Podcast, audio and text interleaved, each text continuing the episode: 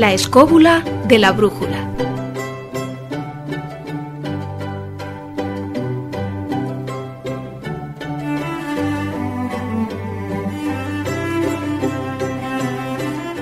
Hola, buenas noches queridos amigos escobuleros. Aquí estamos una semana más para refrescaros estas calurosas noches de los viernes en verano.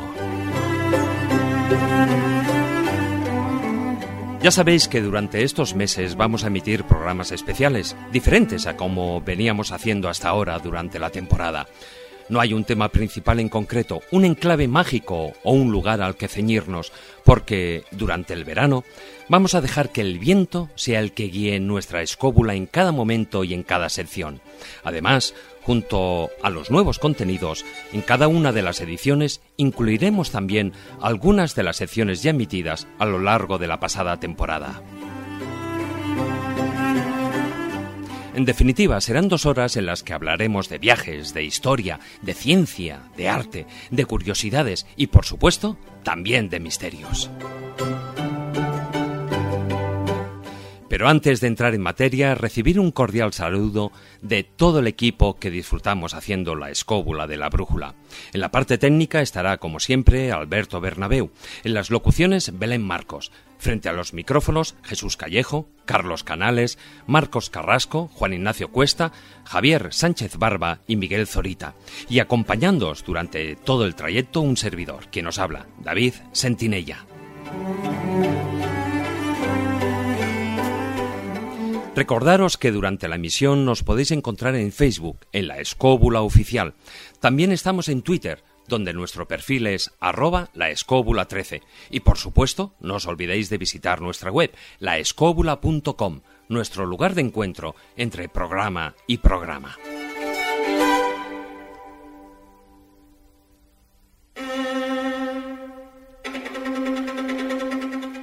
Y ya, sin más demora, nos subimos como es costumbre en nuestra particular escóbula voladora, para atravesar las diferentes dimensiones de esta edición especial de verano.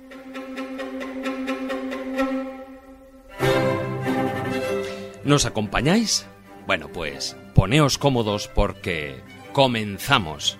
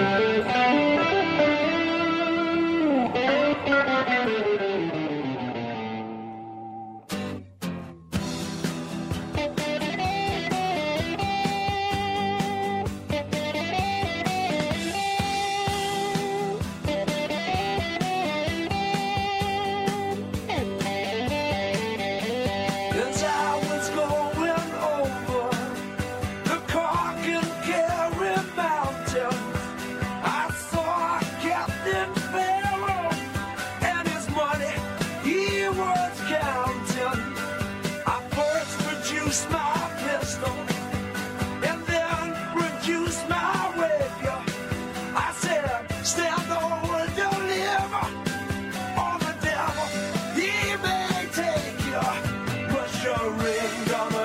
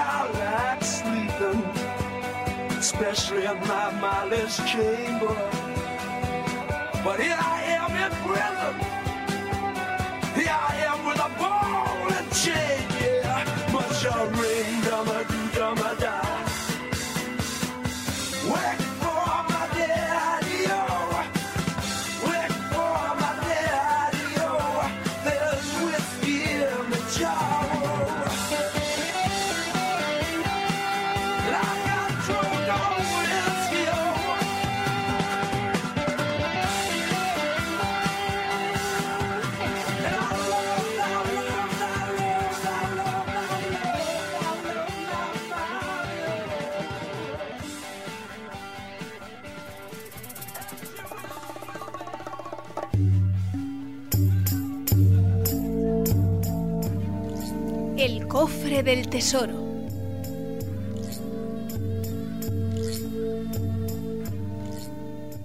Bueno, y empezamos con nuestra primera sección, el cofre del tesoro, con Miguel Zorita. Hola, Miguel. Hola, buenas noches, ¿qué tal? Bien, bien. Oye, eh, me explica un poquitín, bueno, yo más o menos ya sé, porque si a estas alturas no lo sé, ya es para pegarme un tiro. Pero explica a los oyentes un poquitín qué nos vamos a encontrar, qué vas a ir sacando de ese cofre.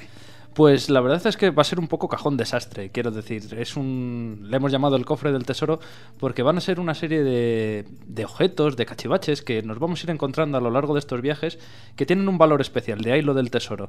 No son a lo mejor objetos especialmente lujosos o especialmente con un valor crematístico sensacional, sin embargo muy curiosos y que nos ayuden a contar una historia a través de estos pequeños objetos que nos vamos a ir encontrando en, nuestro, en nuestros derroteros por estos lugares. Claro, porque no todo lo que realmente tiene valor es lo material, precisamente. Exactamente, hay muchos tipos de valores. Y más a estos, a estos niveles porque en, en esta sección y, y en el tema de hoy, la realidad camina entre las leyendas y los mitos. Y en este caso, pues no lo es menos.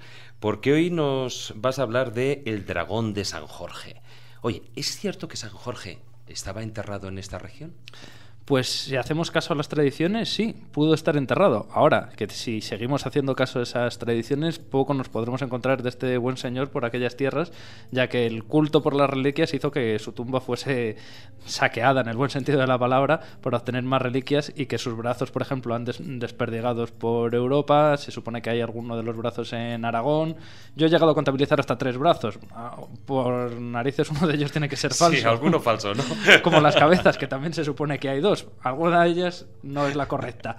Pero sí que es cierto que este personaje, más allá del valor material que pudiese tener, como mito es un mito muy interesante porque en realidad es la permanencia en el cristianismo del mito de Perseo y Andrómeda. Es prácticamente calcado. Hay otras referencias, otros simbolismos, pero el trasfondo en sí de la historia es la misma. Básicamente es la historia de un joven valeroso que, pasado a las filas cristianas, camina cierto día por una ciudad que se llama Silca, que es una ciudad pues un tanto mítica y demás, en la cual hay un lago muy grande, esto lo cuenta en la leyenda dorada de Santiago de la Vorágine, un lago muy grande que empieza a parecerse ya también un poco al mar del que nos habla Ovidio cuando habla de ese mito de Perseo y Andrómeda, en el cual hay un monstruo, un monstruo que en el caso cristiano se asocia al dragón, que es un dragón que obliga a los habitantes de esta población a, sa- a sacrificar cada día uno de sus habitantes, uno de sus habitantes que se echa suertes hasta que cierto día, que es precisamente, qué buena suerte, el día que pasa por allí San Jorge, en el cual la hija del rey de esta ciudad es la sacrificada. Obviamente el rey, por miedo a que su hija termine despedazada por esta bestia, Lo que sería lo normal. Claro, y lo justo también, porque antes había merendado otras tantas mujeres, pues ofrece a San Jorge o a cualquier joven valeroso que fuese capaz de enfrentarse al dragón, pues prácticamente todo su reino. San Jorge aparece allí con una serie de dotes casi sobrenaturales consigue matar al dragón, que es muy curioso, porque además esto se verá en casi todas las representaciones artísticas, le tiene que dar el lanzazo en la boca porque es el único lugar en el que no tiene espinas. Y es precisamente esas escamas lo que le protegen al dragón y le hacen ser un animal prácticamente inmortal. Pero bueno, quizás lo interesante es que antes hablábamos de todas esas reliquias que se conservan de San Jorge, que bueno, pese a que pongamos o no en duda su historicidad, claro, lo que sí es más susceptible de la duda es el dragón. Pero es que incluso también hay reliquias del dragón, que es lo, No quizás lo interesante. Pues sí, efectivamente, si hacemos caso a esas tradiciones, se supone que una iglesia muy, muy peculiar, muy, de, una, de una visita muy recomendada, que está en la ciudad de Roma, que es la iglesia de San Giorgio Albelardo, al, perdón, Albelardo, que se encuentra muy cerquita, por ejemplo, de, de la zona de los foros, eh, la boca de la verità y demás. Allí se encuentra una reliquia, o se encontraba en tiempos pretéritos, una reliquia que consistía en sangre, unas ampollas de sangre de aquel famoso dragón.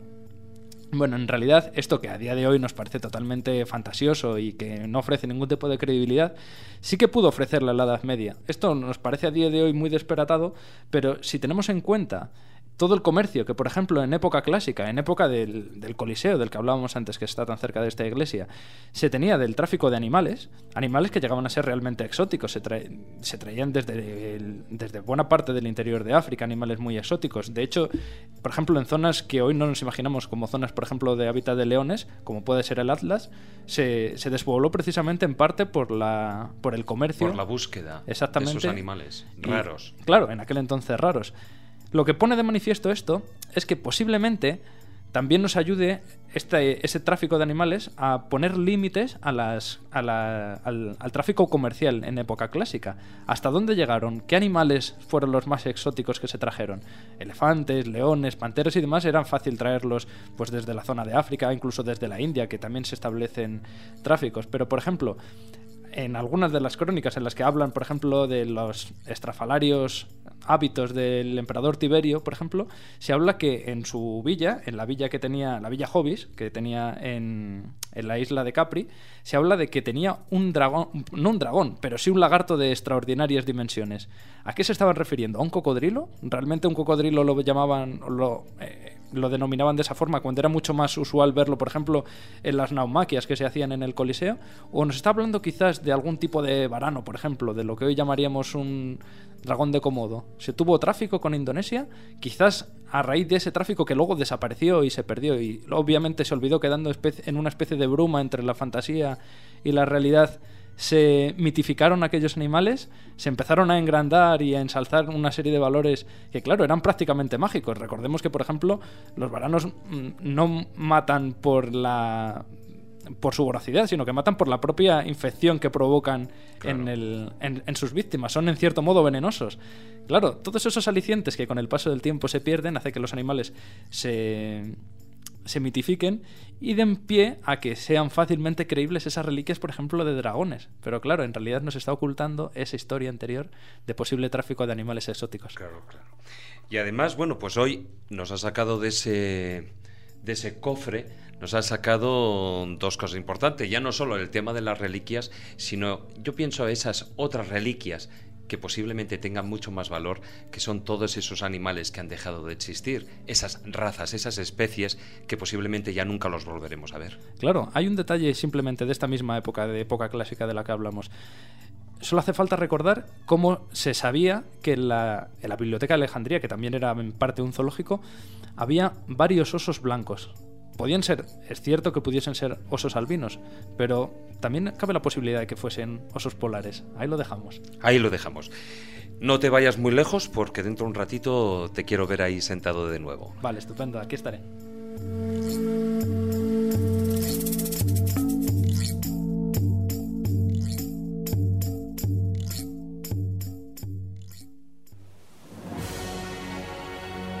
Síguenos en laescóbula.com.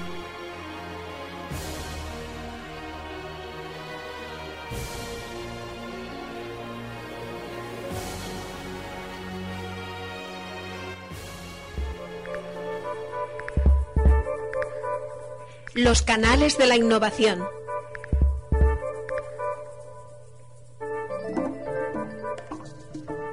Y continuamos con Carlos Canales y Jesús Callejo en estos canales de la innovación. Buenas noches a ambos. Hola. ¿Qué tal? Hoy vamos a hablar de una fuerza militar ultramoderna, una fuerza militar muy avanzada, lo que se considera cuerpo, un verdadero cuerpo de élite. La Guardia Suiza Pontificia. Efectivamente. Una de las unidades de élite del mundo. ¿A que suena raro? bueno, porque van a la guardia vestido azul y amarillo y con casquitos del siglo XVI. Y espadas roperas. Parece que no, ¿no? Parece que no, pero a ver, a mí también me ha sorprendido. Yo es que como ya tengo información privilegiada, pero yo al principio yo creía que Carlos me estaba tomando el pelo. no, es absolutamente cierto. Eh, lo hablábamos además con uno de nuestros técnicos de sonido, con Javier, y hablamos de que efectivamente no es nada raro lo que estamos contando, puesto que la Guardia Suiza, la Guardia del Papa, el Milites Helvetii, como llaman, se dice en latín, es una de las unidades militares consideradas de élite de todo el mundo y aunque parezca absurdo, dado que su función no consiste en librar una guerra como tal, sino que tiene una función meramente de carácter incluso de aspecto ceremonial, como es la protección del Papa, no es otra función la que tiene, es sin embargo una fuerza extraordinariamente bien preparada, puesto que alguna vez en la historia, ya contaremos un poquitín tanto de su formación actual y de sus misiones y funciones, como de lo que fue su trayectoria a lo largo de los últimos siglos, ha demostrado que eh, los suizos, como buenos mercenarios, y al fin y al cabo no es otra cosa más que una fuerza mercenaria, han sabido ganarse con honor su sueldo. Claro, la, pregunta sería, ¿por qué suizos? ¿Por qué no italianos? Que sería lo lógico. Sin embargo, es que ya los mercenarios suizos, estos mercenarios a sueldo, que, son los que actualmente trabajan como miembros de su seguridad, la seguridad del Papa. Es una especie como de, guardia pretoriana, pero pretoriana a tope, ¿no? Con las armas antiguas y las armas modernas, es decir, de lo más sofisticado, un cuerpo de élite. Era porque ya tenían fama. Estos mercenarios suizos, cuando era la Confederación Suiza, ya tenían fama en el siglo XVI y el sagaz eh, Julio II, que fue el que le instigó a Miguel Ángel Murarotti para que hiciera la Capilla Sistina, también le instigó para otras cosas. Estamos hablando de que la, el momento oficial en el que nace la Guardia Suiza es el 21 de enero de 1506, es cuando se instituye ¿no? esta Guardia Suiza. Y el diseño eh, más característico de su uniforme, no el actual, pero bueno, en parte sí está basado en, eh, fíjate, en uno de los grandes artistas universales como fue Miguel Ángel Buonarroti. O sea que, como ves, hay dos personajes claves en la historia de, de los estados pontificios, que era el Papa Julio II y Miguel Buonarroti, a la hora de establecer todo esto. Y el que fueran estos guardias suizos, que siempre ha variado, más o menos siempre ha habido unos 150 hombres, no mucho más, en esta Guardia Suiza. Actualmente creo que hay unos 110, van cayendo poco a mm. poco y no les van reponiendo. Entre ellos luego contaremos, ¿no? Hay ciertas intrigas, en fin, hay también conspiraciones, no se iban tan bien como parece la Guardia Suiza, pero sí tenían, tenían, no sé si ahora, porque tampoco han tenido eh, historias bélicas muy actuales, pero sí tenían fama de feroces, son de las guardias, igual que pasaba, por ejemplo, con los genízaros, incluso pues eh, con la, Guardia Mora, también que se decía de, Franco, son de esas guardias pretorianas muy famosas y que han tenido pues un renombre internacional y mucho más cada vez que se nombra un nuevo papa, donde hacen alarde de, su fastuosidad y de su armamento, que ya digo, y ahora Carlos lo contará, tiene un armamento más sofisticado y más avanzado de lo que nos imaginamos. Primera cuestión es que eh, ya anteriormente a Julio II, eh, el Papa Sixto, eh, Sixto IV había hecho un antecedente lo que fue la Guardia Suiza porque él había llegado a un acuerdo con la Confederación Suiza. obviamente en aquel entonces todavía eran todos católicos, o que no se había producido la reforma protestante y por lo tanto Suiza no tenía como ahora protestantes. Y había llegado a un acuerdo con los cantores de la Confederación a raíz de la guerra de Borgoña entre, entre, bueno, entre los borgoñones y el rey de Francia cuando, perdón, entre el duque de Borgoña y la Confederación Suiza, cuando en Granson y Morat los, los, suizos se convierten en la infantería entonces, hablo de 1476, más valorada del mundo. El acuerdo preveía la posible contratación por parte de los estados pontificios, bueno, de lo que luego fueron los estados pontificios, los estados del Papa, de una guardia eh, formada por mercenarios suizos para la protección permanente del, del Papa. Una vez institucionalizada, bueno, incluso se escribió unos cuarteles en Vila Pellegrino, que era donde podían eh, eh, organizarse y armarse y prepararse para eh, su misión. Realmente cuando se constituye como, Guardia Suiza del Papa permanente, como ha dicho Jesús, en 1506, es verdad que lo hacen ya, y esto es importante para lo que vamos a contar luego, con el armamento más avanzado y moderno de su época. Eh, había dos grandes corrientes de eh, combate de infantería en el siglo XVI. La formada por los alemanes, por los nasquenetes, que utilizaban espadas montantes de gran longitud para atacar las formaciones de piqueros, y los piqueros, básicamente suizos, que tenían también formaciones de alabarderos, que es curiosamente el grupo seleccionado de carácter principal para formar la Guardia Suiza. Un grupo pequeñito, compacto, que pudiera situarse alrededor del Papa o proteger las estancias en las que vivía, obviamente con ese número no puedes dar mucho más, pero que garantizara una, eh, lo que hoy llamaríamos una función de escolta. Una Pero- guardia personal. Claro, pero al mismo tiempo con una función ceremonial que era clásico de todas las guardias reales de cualquier lugar del mundo, en cualquier época y situación. Cuando esto se hace, no deja de ser un ejército de en, el, en el cual, en principio, aunque los suizos tenían fama de ser muy fieles y morir por su señor, por el que les daba la, la- la soldada o la paga, había una duda, y es, ¿cómo se comportarían los suizos, los mercenarios, si un día el Papa se veía amenazado en su propia sede?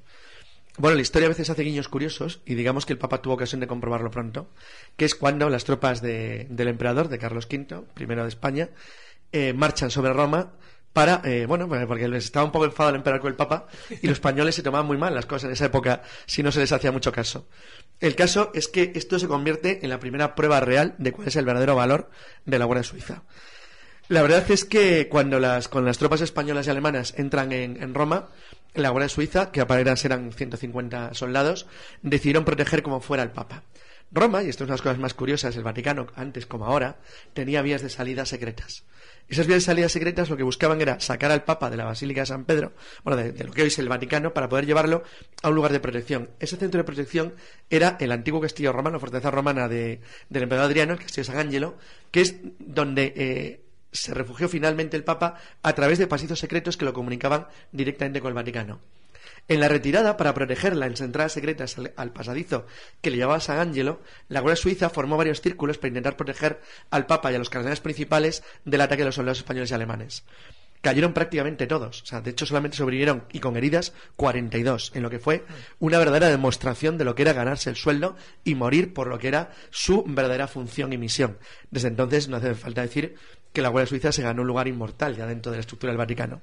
Además, sabéis que el saco de Roma ocurre el 6 de mayo de 1527 y, rememorando este hecho, cada 6 de mayo los nuevos alabarderos juran sus cargos ante el Papa y los ascendidos toman posesión. Es decir, que toman como referencia esa fecha porque ahí demostraron el valor, con sudor, con sangre, de la Guardia Suiza y cómo realmente ofrecieron su vida, porque prácticamente la ofrecieron casi todos, pues para salvar al Papa, que en aquel momento era Clemente VII, que tuvo que huir por pies por este pasador, eh, este pasillo, ¿no? El Pasetto di Borgo, como se llama, pasillo secreto, hasta que les conduce al castillo Por de San Angelo. un, como anécdota, que entre los defensores de San, Angelo del Papa estaba ni más ni menos que un voluntario que con su arcabuz acabó con el comandante en jefe de la Fuerza Imperial, con el condestable de Borbón, que era ni más ni menos que el gran orfebre Benvenuto Cellini, que le disparó con un arcabuz desde un tiro, le, le mató con un tiro desde la muralla.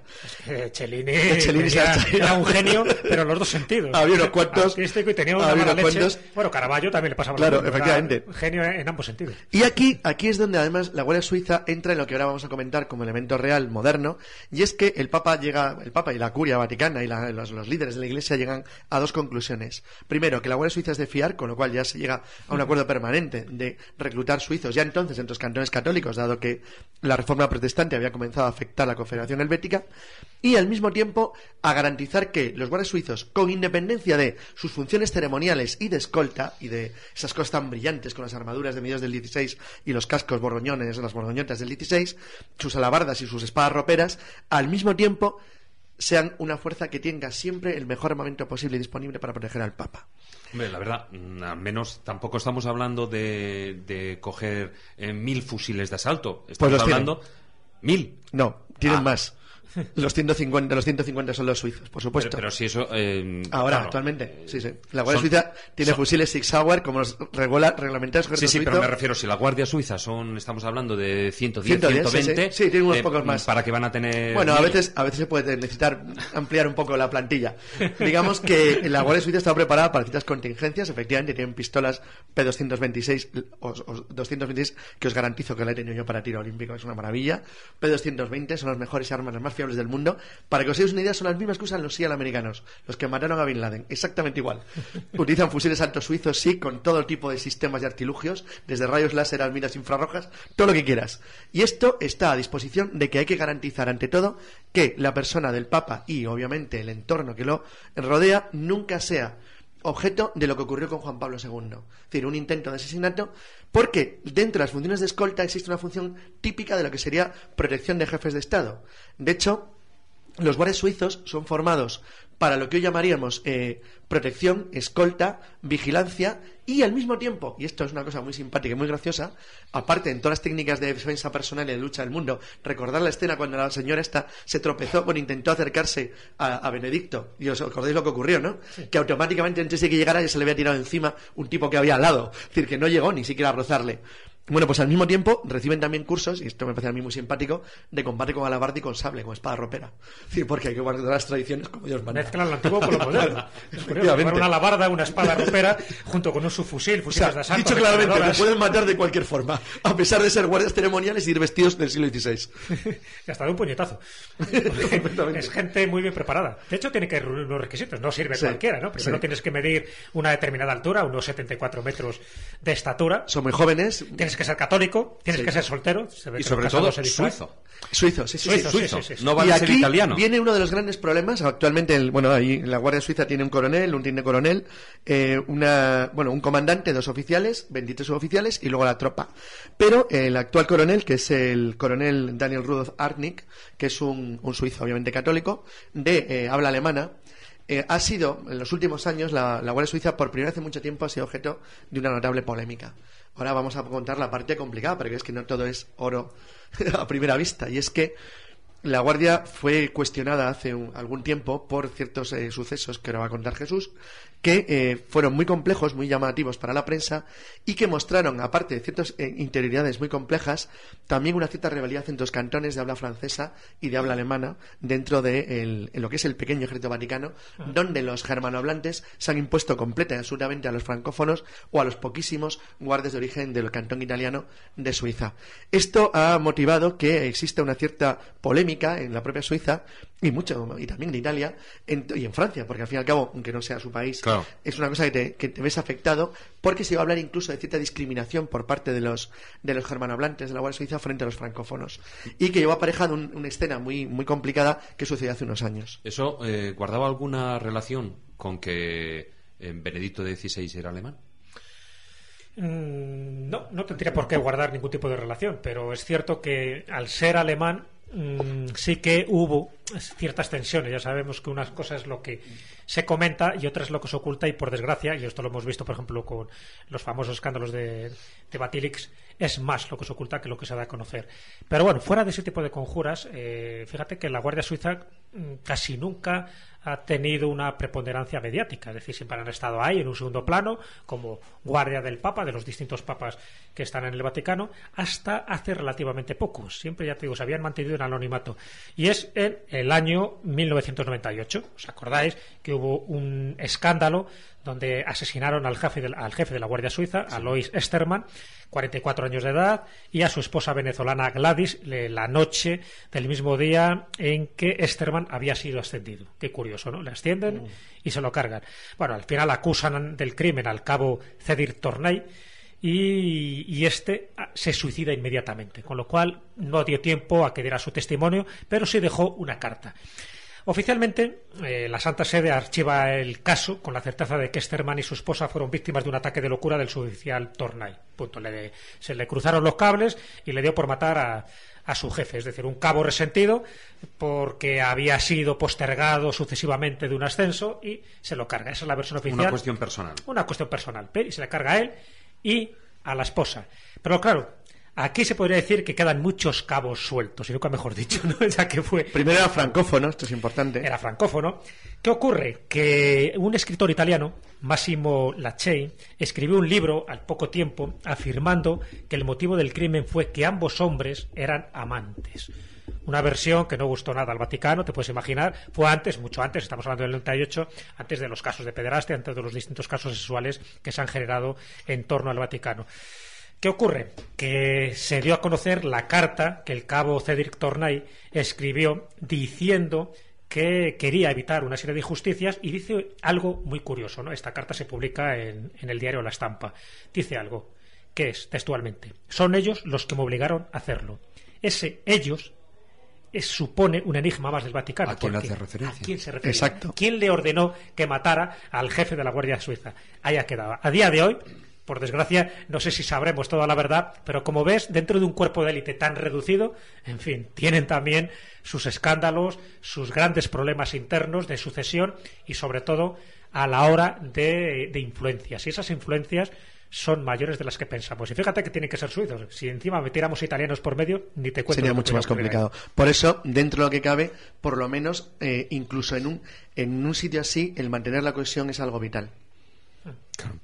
Hombre, eh, yo me quedo, ya al final de la sección, me quedo con la idea de esa imagen de, de un soldado de élite con un ropaje del siglo XVI, XVI. por ejemplo, haciendo karate. Eso tiene que ser brutal, verlo. Pues, por supuesto. Eso ni, ni en las películas de Hollywood. Por supuesto, haciendo tipo defensa personal, tipo Krav Maga, de todo. Algo absolutamente anacrónico. Claro. Tú intenta acercarte al papa y verás. Por si acaso, me parece que no. Muchas gracias, Carlos. Muchas gracias, Jesús. De nada, un placer.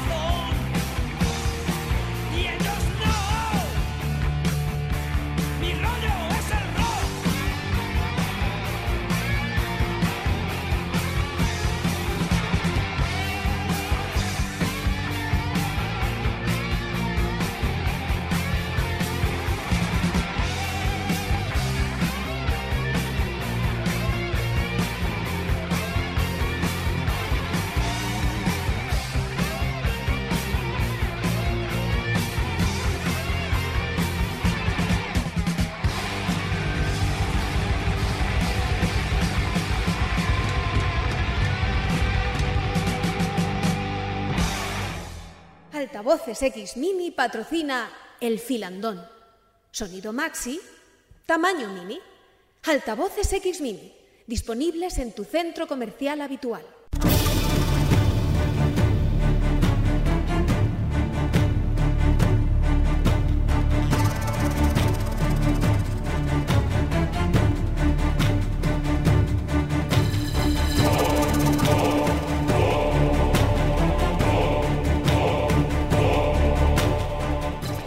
Y damos comienzo a, la sección mágica de, de la escóbula, de la brújula, ese filandón, esa tertulia que tenemos todas las semanas aquí los miembros de la escóbula.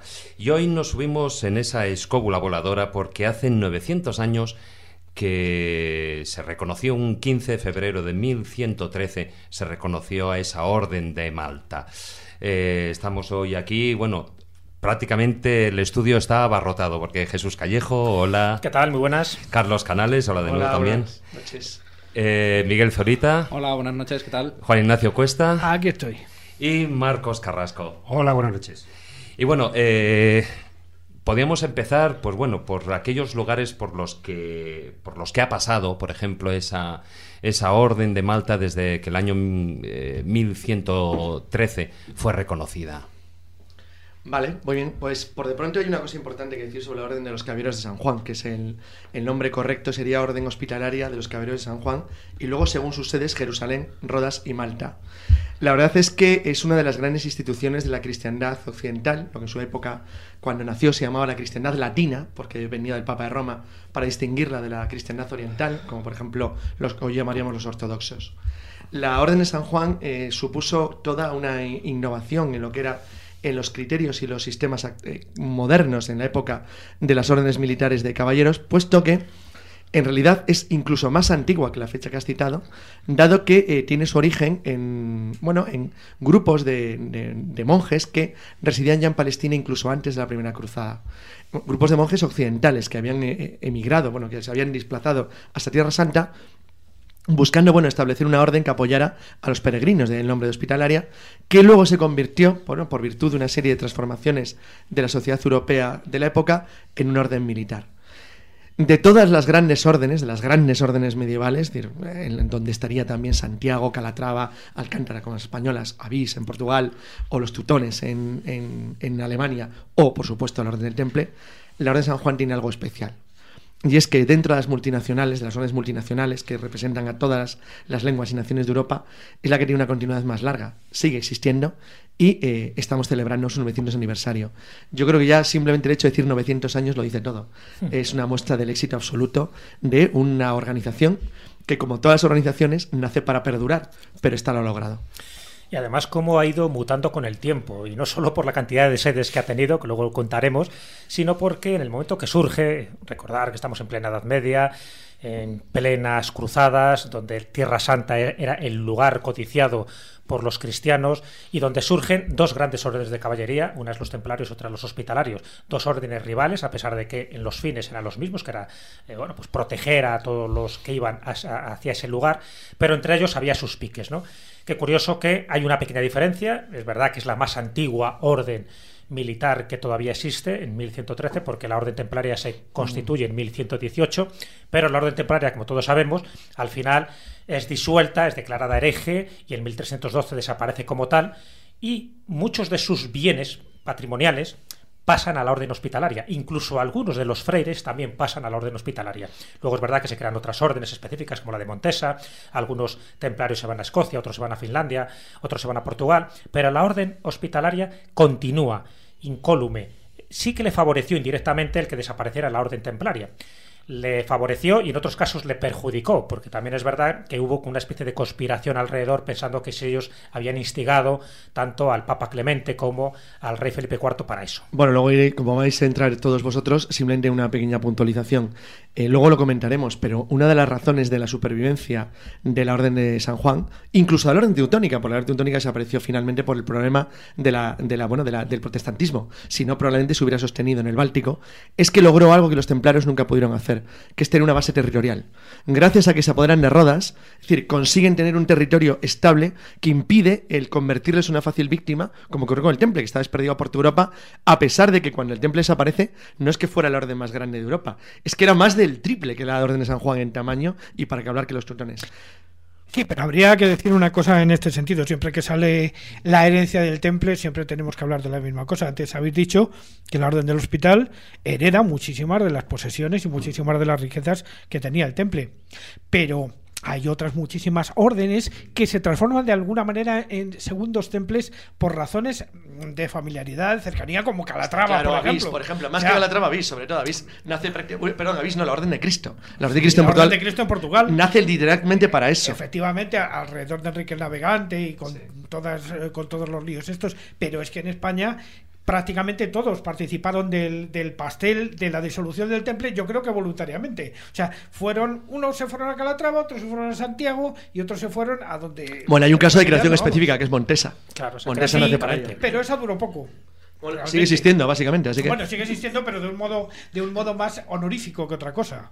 Claro, y además yo creo que ese es el punto clave también de la pervivencia de este tipo de órdenes de un origen claramente medieval hasta la actualidad, como es el caso de la orden de, de Malta, de la que estamos tratando. Y es la, pues eso, el saberse adaptar a los tiempos. La orden de Malta, como otras muchas hospitalarias que nacen en aquel entonces, que los templarios en cierto modo también fueron en su origen hospitalarios, ya que se dedicaban a proteger a los peregrinos, tiene su continuidad en la, en, en la actualidad, ya que también actualmente la Orden de Malta tiene una parte de sus beneficios o de su actividad destinada a la beneficencia, por ejemplo, que es un dato interesante, aunque también a lo largo de la historia ha sabido adaptarse a otras necesidades de otros tiempos, como cuando después de el sitio de Rodas y demás se dedicaron a la piratería, por ejemplo. que Son Bueno, era un negocio, tío. Claro, dos cuestiones totalmente antagónicas, pero que la, la Orden las ha sabido manejar. Para... Bueno, pero ahí, en esa época de Rodas, es cierto que es un poco la leyenda negra de la Orden de Malta, pero ahí no eran monjes, sino solo eran militares. Pero vamos a ver, Ahí Jesús. de eran, los hábitos. Eran, eran, no, eran monjes militares, una cosa rara. Realmente, eh, es decir, lo que pasa es que no se puede criticar a la Orden de San Juan por hacer las cosas bien. Eran los mejores piratas, no unos piratas. Los mejores, sin duda alguna. O sea, pero era la forma en la que le veían los enemigos. No pensas que un turco al que están depredando les considera unos chicos majetes. No, eran una gente terrorífica, pero es verdad. Eran muy pocos, muy poquitos, con unos medios relativamente escasos, rodeados de enemigos, literalmente. O sea, estaban enfrente de la costa turca. Y además, es verdad que lo hacían muy bien. Incluso cuando pierden, cuando pierden Rodas, y se tienen que refugiar en Malta. Luego hablaremos de la leyenda del halcón y todas estas historias. Realmente la, la orden, de San, la orden de San Juan se convierte en uno de, las, de, las, de, las de los valladares de Occidente. O sea, taponan el, el centro del Mediterráneo, con lo cual impiden de verdad a la estrategia turca, que era aliada encima de Francia, pasar al mar occidental, es decir, pasar a depredar ya de manera general las costas de España y de Italia, cosa que hacían ocasionalmente desde el norte de África, pero que si Malta hubiera caído, hubiera abierto una brecha monumental. Y los turcos nunca consiguieron abrir esa brecha. No, hombre, está claro. Yo creo que la orden sanjuanista, la orden hospitalaria, mira que ha tenido nombres, ¿no? Incluso la llamaban también la religión, tal cual. O sea que. Se llamaba a sí mismos la religión. Sí, sí, sí. se llamaban a sí mismos la religión. O sea, fíjate qué concepto tenían de, de ellos mismos. Pero fíjate que yo creo que eran más mejores militares que monjes. A diferencia, posiblemente, de los templarios, que también eran buenos militares, pero hacían como más votos eh, espirituales que posiblemente los malteses, pero por una razón, porque también allí donde iban les iban dando palos, a diestro y siniestro. Fíjate que cuando en 1513, al final, Carlos I les da ese archipiélago de Malta, se lo da con una condición.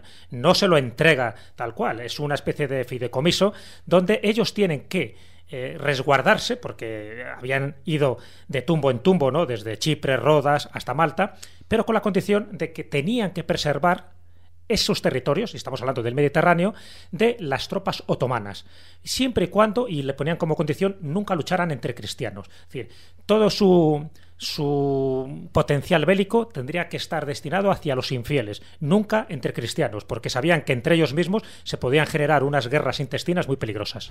De todas maneras, aquí estamos comparando, eh, suele ser habitual también cuando se habla de este tipo de órdenes, la Orden de Malta con la Orden del Temple. Eh, también la Orden del Temple, ¿se podían equiparar eh, en cuanto a poder? No, era en- cuando mientras el temple existió, fue el orden más poderoso de Occidente. Era enorme. O sea, cuando el Temple desaparece tenía cerca de 20.000 miembros. Otra cosa es que solamente el 10% fueran caballeros. Pero en Malta pasaba lo mismo. Es decir, el número de caballeros era ridículo. Cuando en el sitio de Malta, lo que son caballeros puramente del orden, no llegaba a 700. Y eso que se hace un reclutamiento masivo en toda Europa. Es decir, los- lo- el problema de las grandes órdenes militares es que el número de, de lo que eran caballeros de verdad era muy pequeñito. Luego el resto eran sargentos, sirvientes, mercenarios, gente que estaba con ellos, pero que no eran propiamente caballeros de la orden. Ser caballero de la Orden de Malta, por otro lado, no era nada fácil. Exigía unos requisitos de nobleza del copón, era dificilísimo, hacía falta tener dinero, no era sencillo. Bueno, fue Caravaggio, o sea que podía ser cualquiera. No creas, ¿eh? Con enchufe, ¿eh? Cuando estos temas se ponen sobre la mesa siempre sale eh, un error que creo que deberíamos aclararles a, a todos los que nos escuchan. Porque todo el mundo piensa cuando hablamos del hospital, de San Juan, del Temple o de cualquiera de estas órdenes militares, que es que todos estaban en el ajo, digamos, de, de- de los motivos místicos fundacionales. Y no, la mayoría eran clase de tropa. De hecho, se decía en la época, eres más borracho que un templario, cuídate de los templarios que son unos piratas. Pero claro, no hablaban de maestres, hablaban de, de, de los, de la clase de tropa. Bueno, de hecho es curioso, ahora que hablamos de las analogías con el idioma, la, la expresión de cabeza de turco viene precisamente de la Orden de Malta. Y es que ese símil de la cabeza de turco como un chivo expiatorio al que todo el mundo le echa las culpas de absolutamente todo y demás, viene en referencia a los turcos que se hacían prisioneros, que una vez que eran decapitados en Malta, sus cabezas eran expuestas para escarnio público, para, para usarlos como chivo expiatorio, básicamente. O sea, que eran religiosos, pero de santos no tenían nada. Bueno, cuando cae San Telmo, en 1565, los, los turcos, bueno, cuando acaban con lo que hacen picadillo la guarnición, es verdad que los turcos pierden 8.000 personas para tomar San Telmo, que no es fácil, pero cuando lo hacen a los prisioneros, los, a los pocos que quedan, los crucifican, los sueltan en el, en el, en el agua para que los arrastre la corriente hasta la, la zona de defensa que aguantaba la isla. Y Jean Pariso de la Valette, el maestre, decidió cortar las cabezas a todos los prisioneros y lanzárselas con cañones al campo turco. O sea, se, se entendía muy bien, era un diálogo que llamaríamos ahora muy abierto. Creativo. Y bueno, fue pasando por diferentes lugares, eh, por Jerusalén, por Acre, Chipre, Rodas, eh, termina en Malta. Eh, pero todo esto que fue debido a ese poder expansivo de la, de por ser la primera orden, por ser una orden hospitalaria, Más bien por porque ser les una iban orden echando. también guerrera. Eh, Más bien porque les iban echando. De hecho, por cierto, casi Sí, pero nadie. para que les echen primero tienen que estar. Claro, pero casi nadie les, casi nadie se lo asocia, pero bueno, ya es una pena porque es un país en guerra civil y, y con grandes problemas. Pero el crack de los caballeros, la más grande fortaleza cristiana en Palestina, era hospitalaria, no templaria, era suya. Bueno, pues el crack de los caballeros. Que es preciosa, por cierto. Preciosísimo. Pues el crack de los caballeros, la guarnición era ridícula si, si ves el número que tenía habitualmente. Y eso que resistió decenas de, de asedios. Realmente el gran problema que, que tuvieron tanto los templarios como los hospitalarios, como los eh, teutones, como el Santo Sepulcro, que se acabó fundiendo con ella, es que eran muy pocos. Era un problema de número. Es que eran muy, muy pocos. Y tenían grandes problemas de suministro que el Temple consiguió, sí, sí lo consiguió solucionar con una flota de la que luego no, no se supo nada, por cierto. Bueno, algo sí. Bueno, sí. Se acaba en Portugal y en Escocia, pero eh, bueno, una parte se perdió, eso es cierto. Una parte se perdió indudablemente. Lo que sí que es verdad es que en los, los, los, los hospitaleros se convierten en una fuerza naval no en esa época, sino después. Es decir, lo curioso es que el- la Orden de San Juan se convierte realmente en un poder eh, terrenal fuerte, fuerte, cuando consigue la base en Rodas y se convierte en una potencia naval en el Mediterráneo Oriental. Ahí. Es decir, que es después, curiosamente, de la extinción de la Orden del Temple. No porque existiera el Temple o no, sino porque es cuando ellos pueden, cuando se ven, se ven con fuerzas y cuando se dan cuenta que su estrategia de guerra naval, de depredación, saqueo y riqueza es un sistema perfectamente alternativo al comercio. Entonces, de hecho, ellos, obviamente, como se consideran defensores de la cristiandad y la cruz, ellos no tenían ningún problema en saquear al, enemigo de enfrente. Es decir, otra cosa es que al enemigo de enfrente le gustara o no, básicamente no le gustaba.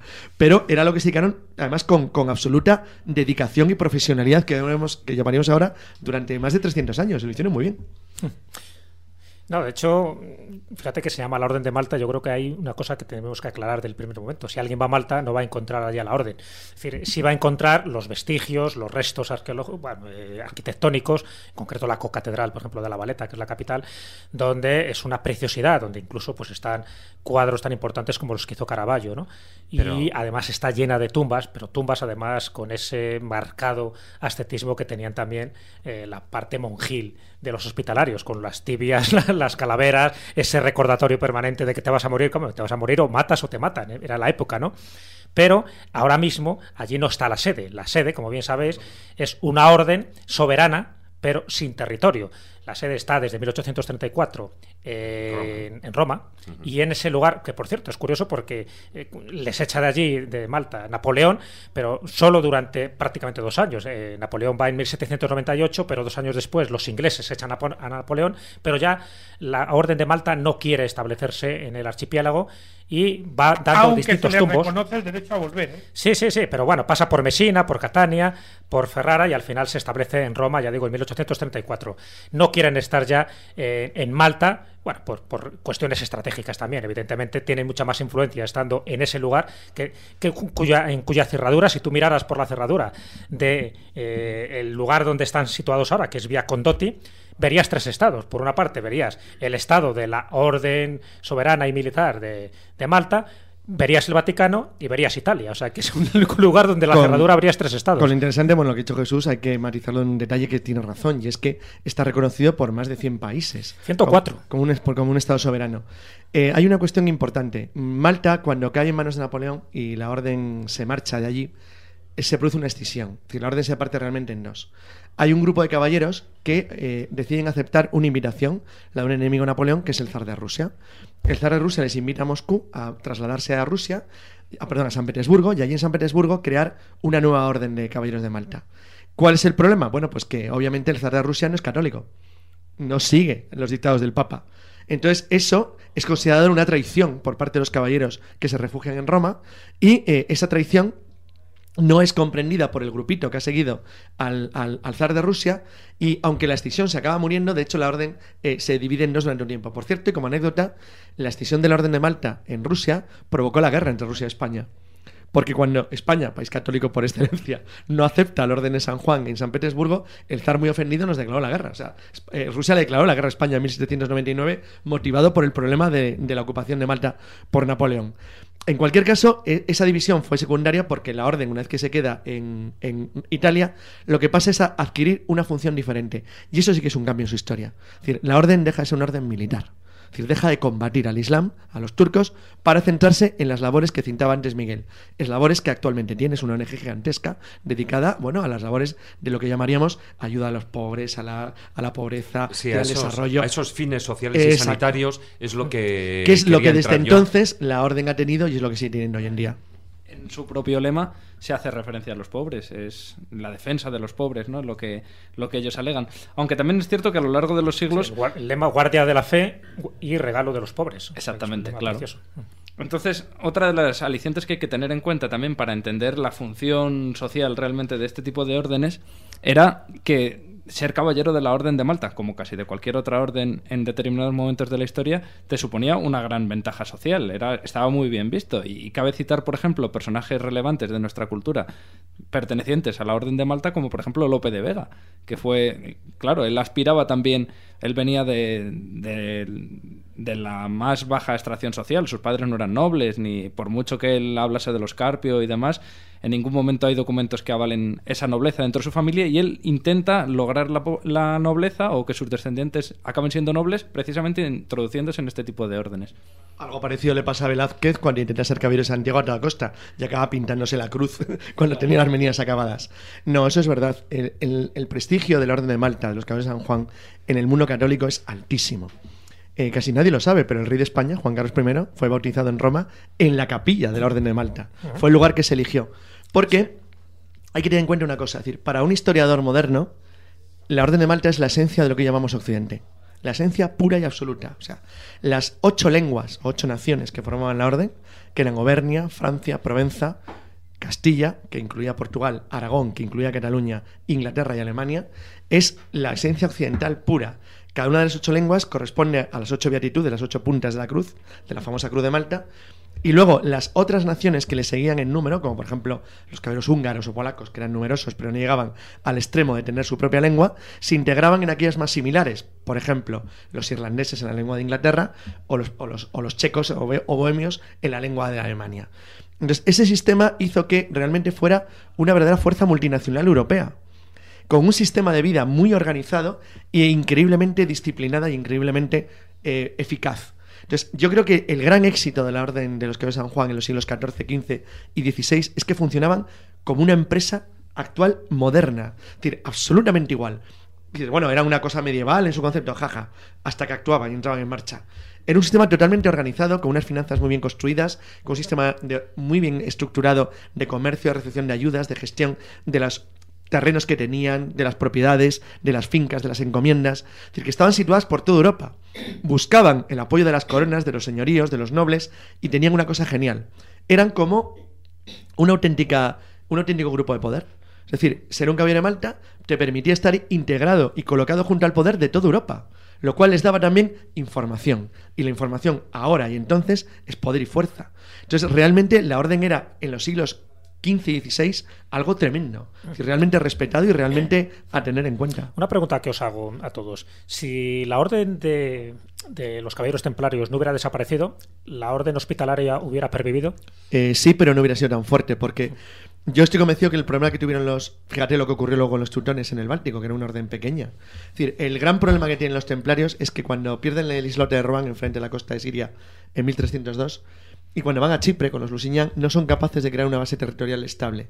Si lo hubieran logrado, o sea, si los templarios se apoderan de Chipre, yo creo que la historia hubiera sido muy complicada, ¿eh? porque eran muy grandes y Hombre, fuertes. yo creo ahí, Jesús, Carlos, que si los caballeros de la Orden del Temple eh, no hubieran desaparecido, posiblemente, posiblemente el mapa actual europeo sería diferente. Sería muy diferente, por eso lo digo, porque la orden realmente militar más potente era los caballeros templarios. Con mucha diferencia, más. Pero no olvidemos una cosa que sí que me gustaría tener en cuenta, ya que nos has preguntado a todos, te voy a dar mi opinión. Sí.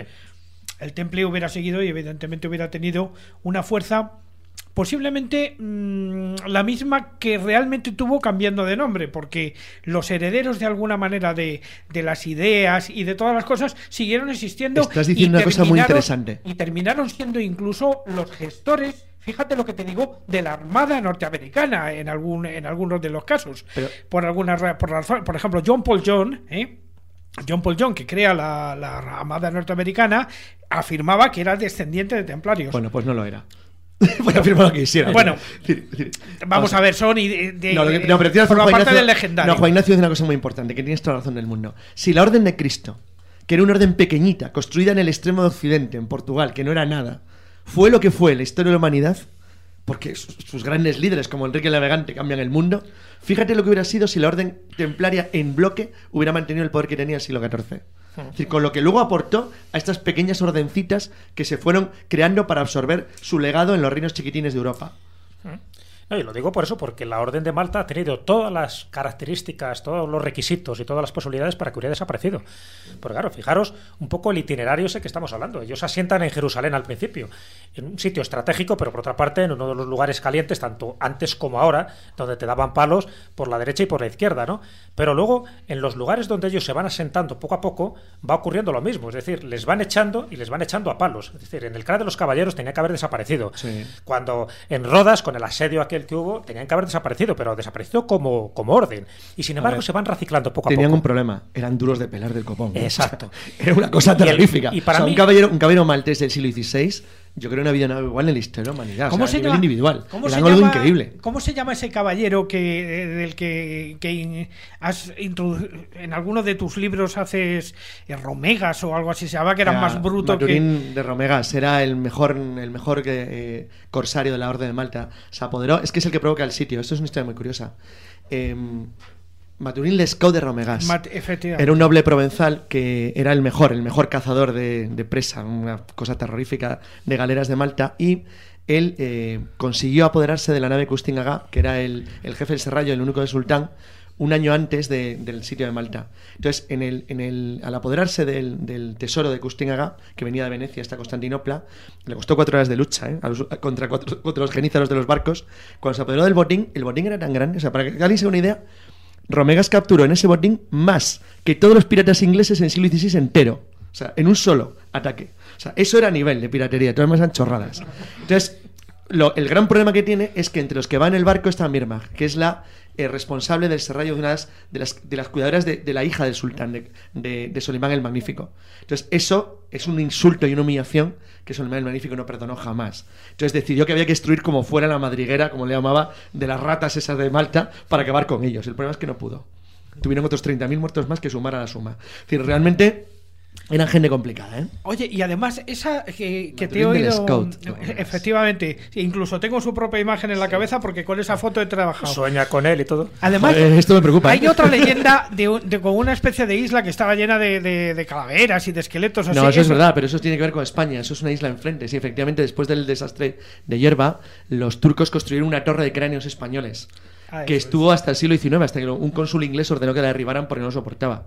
No, no, es- es- Yerba es probablemente la cuar- una de las cuatro o cinco derrotas mayores de la historia militar de España.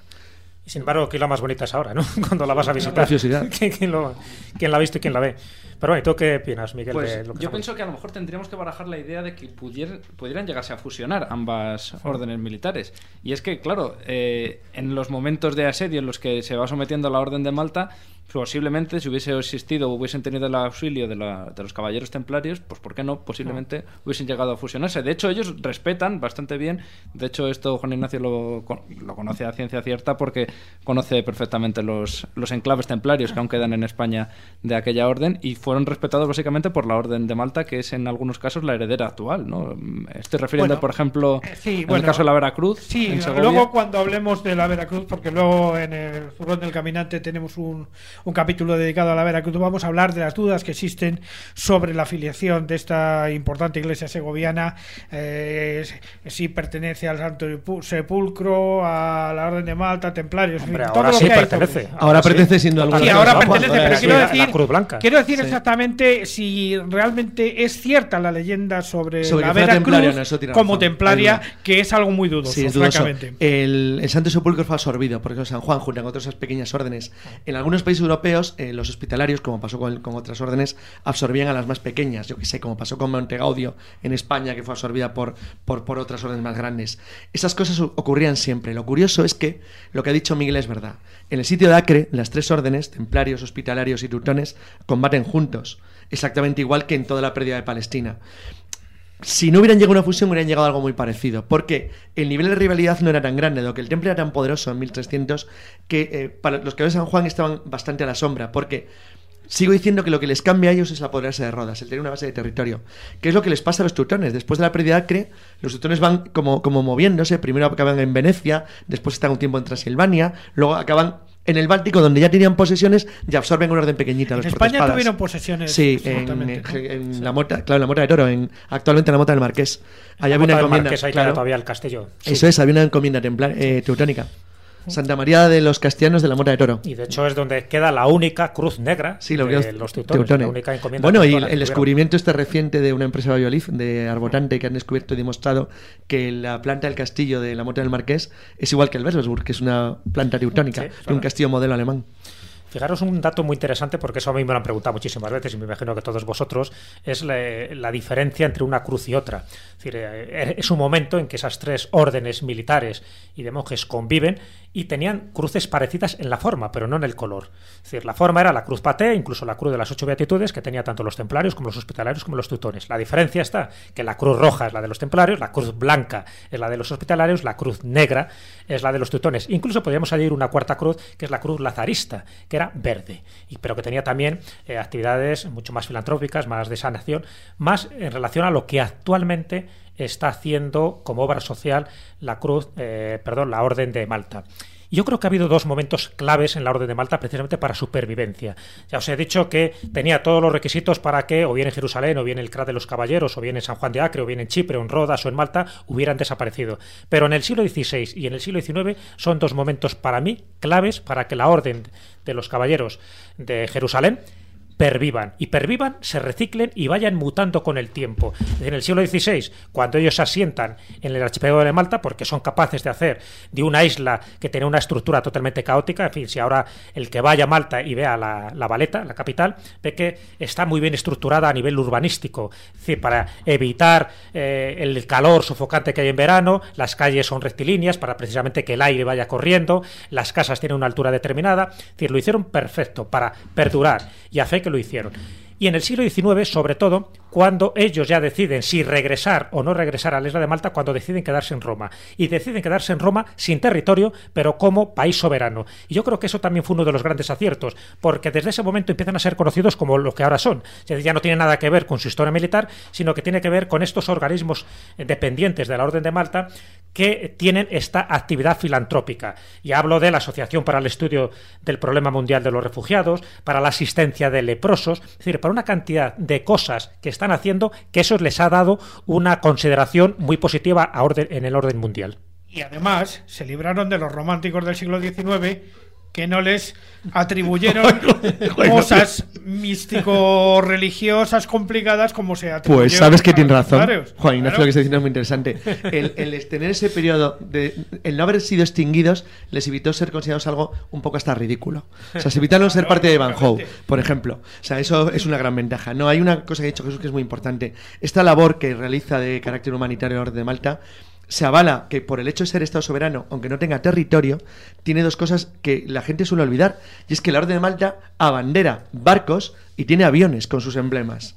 Sea, es decir, tiene su propia estructura. Acuña moneda también. Acuña moneda y sellos. Bueno, ya la acuñó cuando estaba en Roda. Y sellos, y sellos. Bueno, sí. Pero es que eran muy suyos. Vale, luego está la parte mala. La parte mala es que en Rodas, bueno, en, en Rodas a- a- utilizaban con los pobres griegos un auténtico apartheid, no los dejaban dormir en la zona.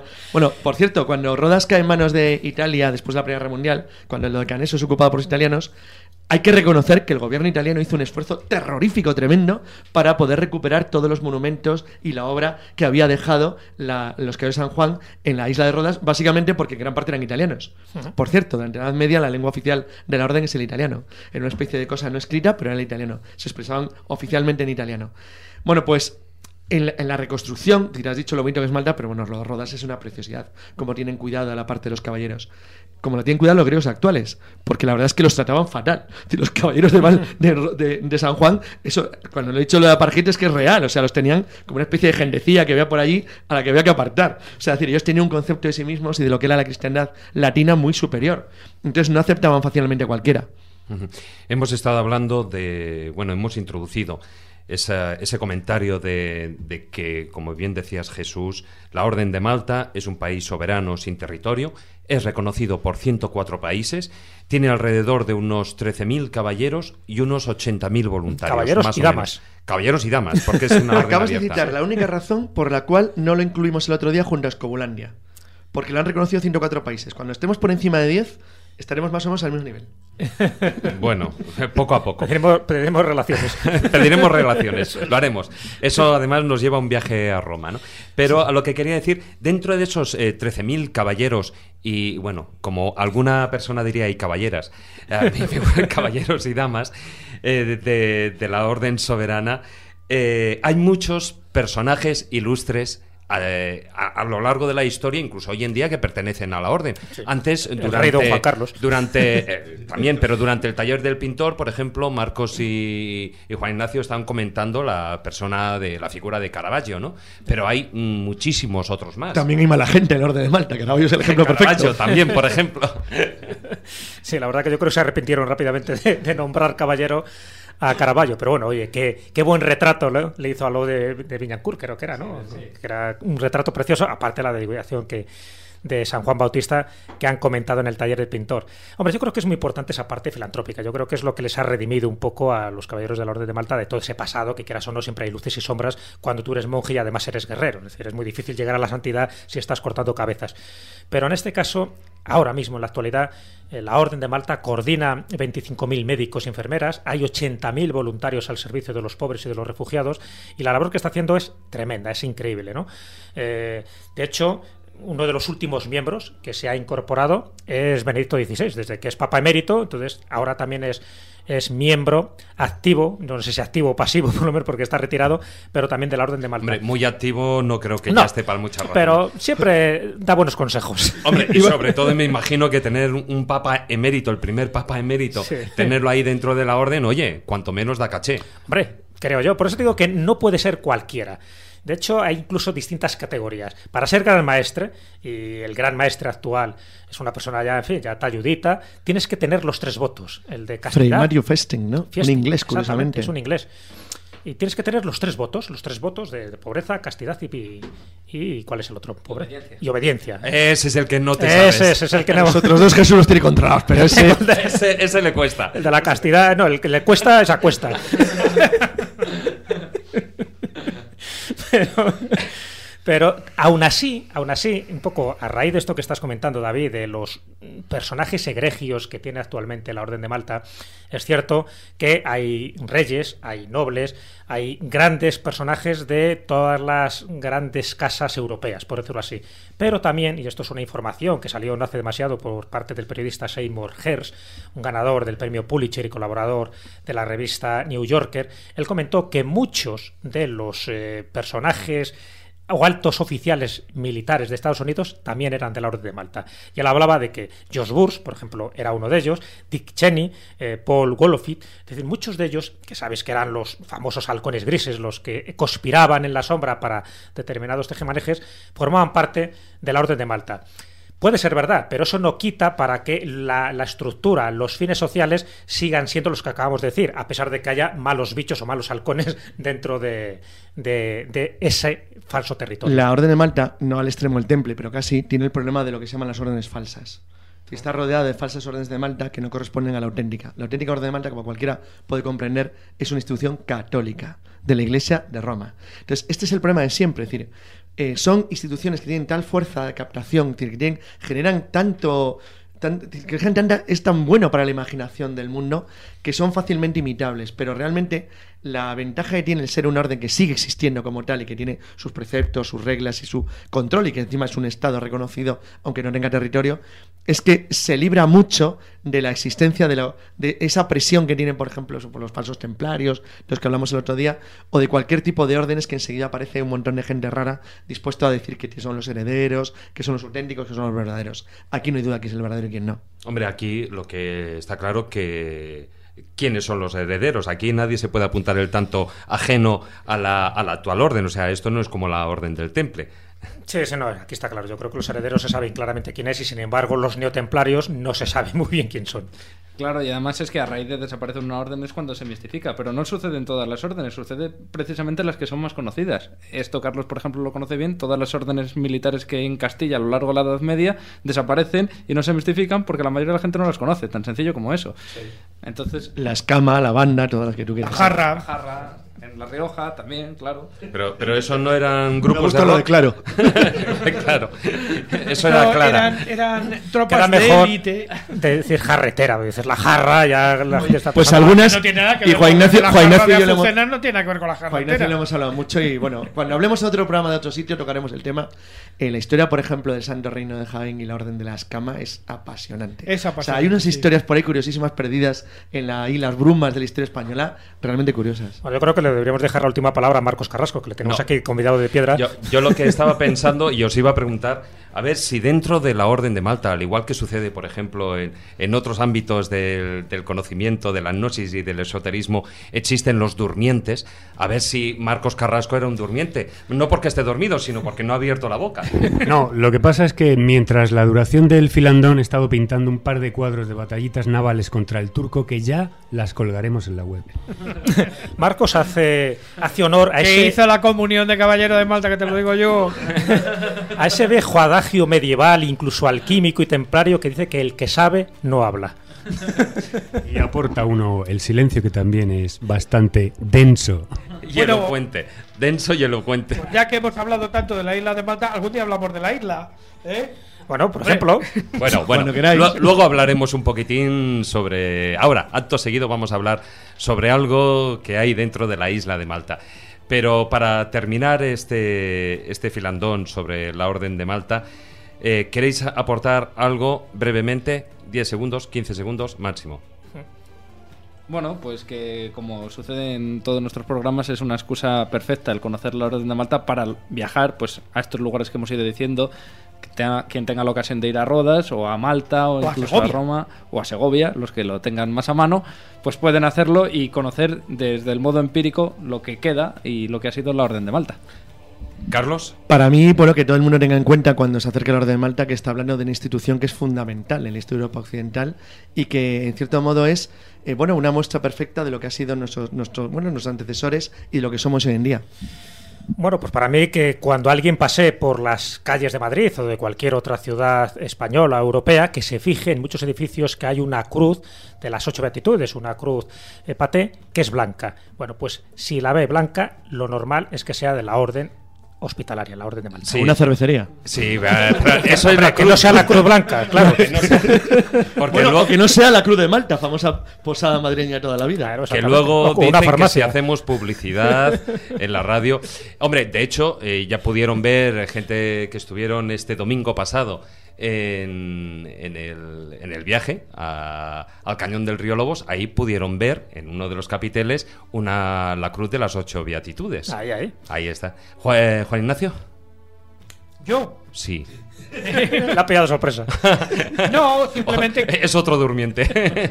No, simplemente que como llevo tantos años trabajando con el tema del temple y el tema de las órdenes militares, lo que me extraña es que nunca la orden de Malta se le haya conocido de ninguna veleidad exotérica ni nada parecido. Posiblemente por lo que dije antes, porque no fueron tratados por los románticos del siglo XIX, pero alguna cosita eh, siempre hay gente que sospecha de que sí que andan en, en líos de estos.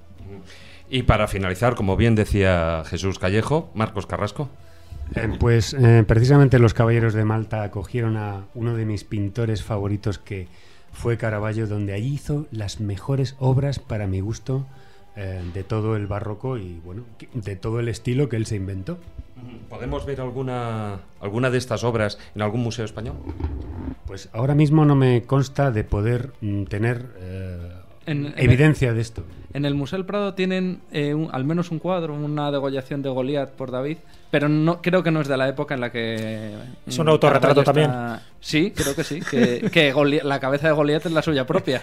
¿Qué, ego, qué ego tenía este hombre? No, no, sí, sí. Caravaggio quería. No, no, ego no lo sé, pero que se merecía que le cortaran la cabeza con todas las veces que lo había pintado, desde luego. Bueno, finalizamos aquí el filandón. Gracias a todos. Vale. Gracias.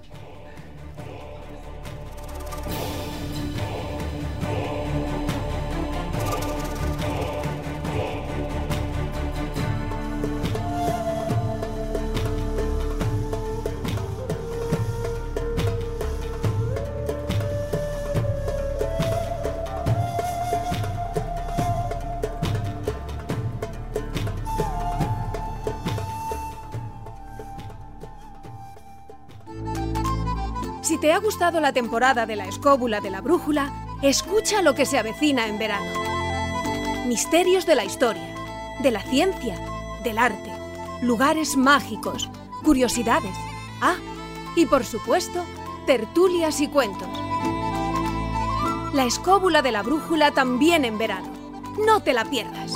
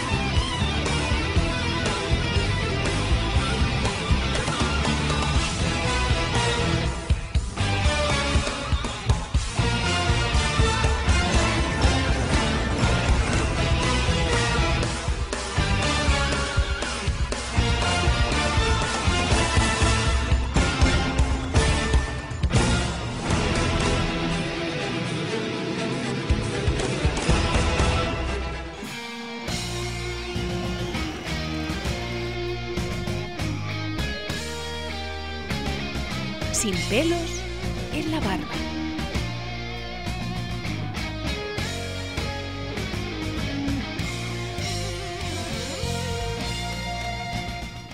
Bueno, y continuamos el programa con la sección más irreverente de la escóbula de la brújula. Hola, buenas noches, Javi. Hola, buenas noches.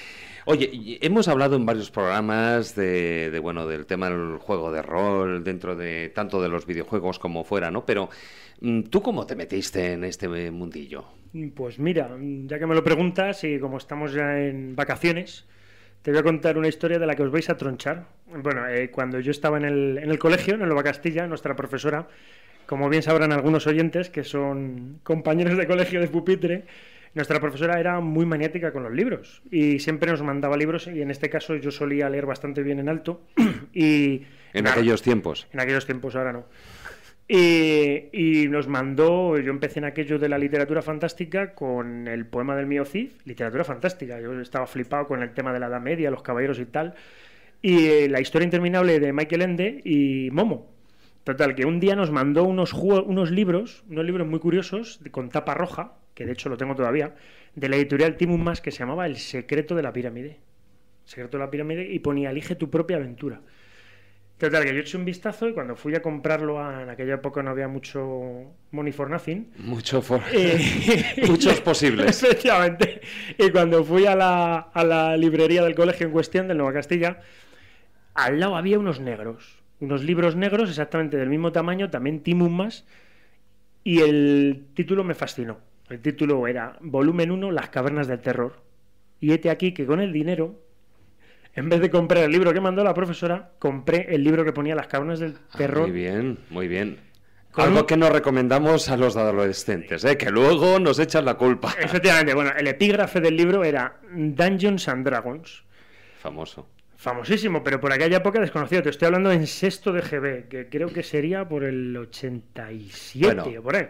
el siglo pasado, sí. El caso es que en el libro me llamó la atención la contraportada donde dice, donde decía que se puede jugar a Dungeons and Dragons, pero sin tablero.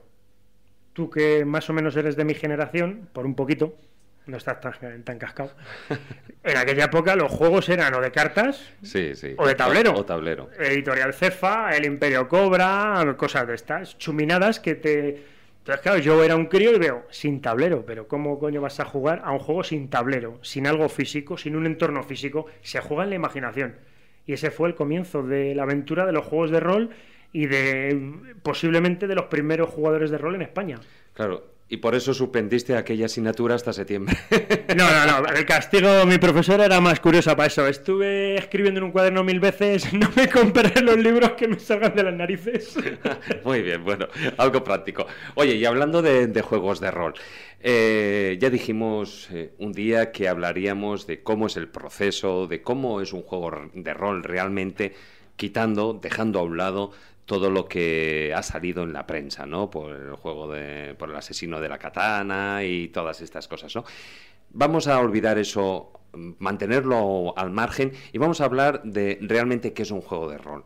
Mira, un juego de rol, vamos a definirlo en- rápidamente, es una obra de teatro, una película o una novela en la que el autor, en una novela, determina la situación y la acción de los personajes, el argumento, pero en este caso el autor es el máster, máster, eh, DJ o DJ, director de juego o amo del calabozo. En este caso, el DJ solo determina la situación y algunos elementos básicos del argumento. Las acciones de los personajes son determinadas por vosotros mismos al jugar la, la aventura. El máster solo controla los PNJs. PNJs, personajes no jugadores. O sea, yo llevo el peso de la aventura y vosotros vais desarrollando la aventura conforme vuestras habilidades. En resumen, una novela en directo con interactuación entre todos, creando un argumento totalmente dinámico. Yo creo situaciones que no están limitadas por las realidades de nuestro mundo y la situación se sabe, que ese es el problema que has comentado tú con los asesinos, no asesinos, sino zumbaos, la situación corresponde a la fantasía, pero con unas reglas que se controlan las leyes físicas del mundo fantástico. Hay unas reglas para todo. Las controlo yo como máster, pero no te puedes salir de ahí, porque entonces deja de ser Sí, fantasía. son unas reglas establecidas, pues es igual que en su momento, pues Isaac Asimov sacó las tres re- eh, leyes de la robótica. De la ¿no? robótica. Pues algo parecido, unas leyes establecidas para todo tipo de juego de rol. Efectivamente, lo que hemos hablado mm, es eh, todos influimos en el desarrollo de la novela con nuestras acciones, incluso los PNJs, que yo influyo dependiendo de cómo tú interpretes el papel, aunque ninguno lo controla totalmente el argumento. Ya hemos dicho que el, el PJ, ah, lo comentamos hace tiempo en la sección de por escrito, había tres tipos de personajes. El que se interpreta a sí mismo, el que interpreta lo que le gustaría ser y el que, el que verdaderamente es un jugador de rol, que es un actor. El que juega de pequeño a polis y, y ladrones Que se, mete, que se mete directamente en el personaje, se crea un personaje en su cabeza y juega en consonancia con eh, la personalidad, valga la redundancia, de ese personaje. Efectivamente, porque eso viene. Eso viene metido cuando tú te haces la ficha. eh, un director de juego para hacer la partida usa ambientación, usa música, usa descripciones, usa dibujos, mapas, incluso se puede utilizar atrezo. O sea, puedes disfrazarte, puedes utilizar cuchillos manchados con sangre de cochinillo, lo que quieras, para meter a la gente en situación y te garantizo que un buen máster de noche a las 2 de la mañana en un juego de miedo, como puede ser la llamada de Cthulhu, que hace poco estuvimos hablando de Lovecraft, te metes. Con una música te metes. Yo solo soy un árbitro y un juez. Tú, como actor, tienes unos atributos, unas capacidades y unas habilidades que vienen metidas en tu ficha y en tu ficha la desarrollas como tú quieras siempre con unas reglas. Las acciones las inicio yo y vosotros, como veréis en la próxima semana, las termináis con vuestra interpretación y sobre todo con una regla y el factor aleatorio de los dados, porque no olvidemos que hay un azar. Claro. Y, y luego hemos hablado de ese- lo que es el principio, es decir, cómo plantearlo. A partir de aquí sería el desarrollo, eh, qué cosas pueden pasar, o sea, qué es lo que cada uno de los personajes tienen que realizar durante todo el juego de rol, y luego a dónde tienen que ir, es decir, dónde finaliza el juego, quién gana el juego. No gana nadie. Ganamos todos, eh, ganamos eh, juntándonos cinco amigos, incluso entran mujeres también de vez en cuando, como movemos en la serie de Big Bang, hay incluso alguna valiente. Y habitualmente tus cervecitas, tu pizza y una tarde entretenida entre amigos. No termina nunca. Ese es el. Vamos a ver, el juego de rol, el primero que hace un juego de rol es Gary Gigas, que tuvimos la desgracia de perderle creo que en el 2008. Ese fue el inventor de los juegos de rol, el que creó Dragones y Mazmorra se inicia y de hecho se ha utilizado como una terapia contra la droga. Sea, el rol en Estados Unidos se ha llegado a utilizar para ONG para salir de la droga. ¿Cuál es el problema del rol? El problema del rol es cuando un tío, lo que llamaríamos un psico-killer, un, un tronao, utiliza el juego de rol para meterlo de excusa para crear su, su propio mundo. O sea, aquí hemos tenido, eh, lo que dices tú, en la prensa hemos tenido tres casos. El asesino de la baraja, que yo no sé cómo la prensa le ha llegado a llamar también, que estaba influido por el tema del rol. No, no lo cojo por ningún lado. Luego, el asesino de la katana simplemente lo han calificado de asesino del rol porque era un flipado del Final Fantasy.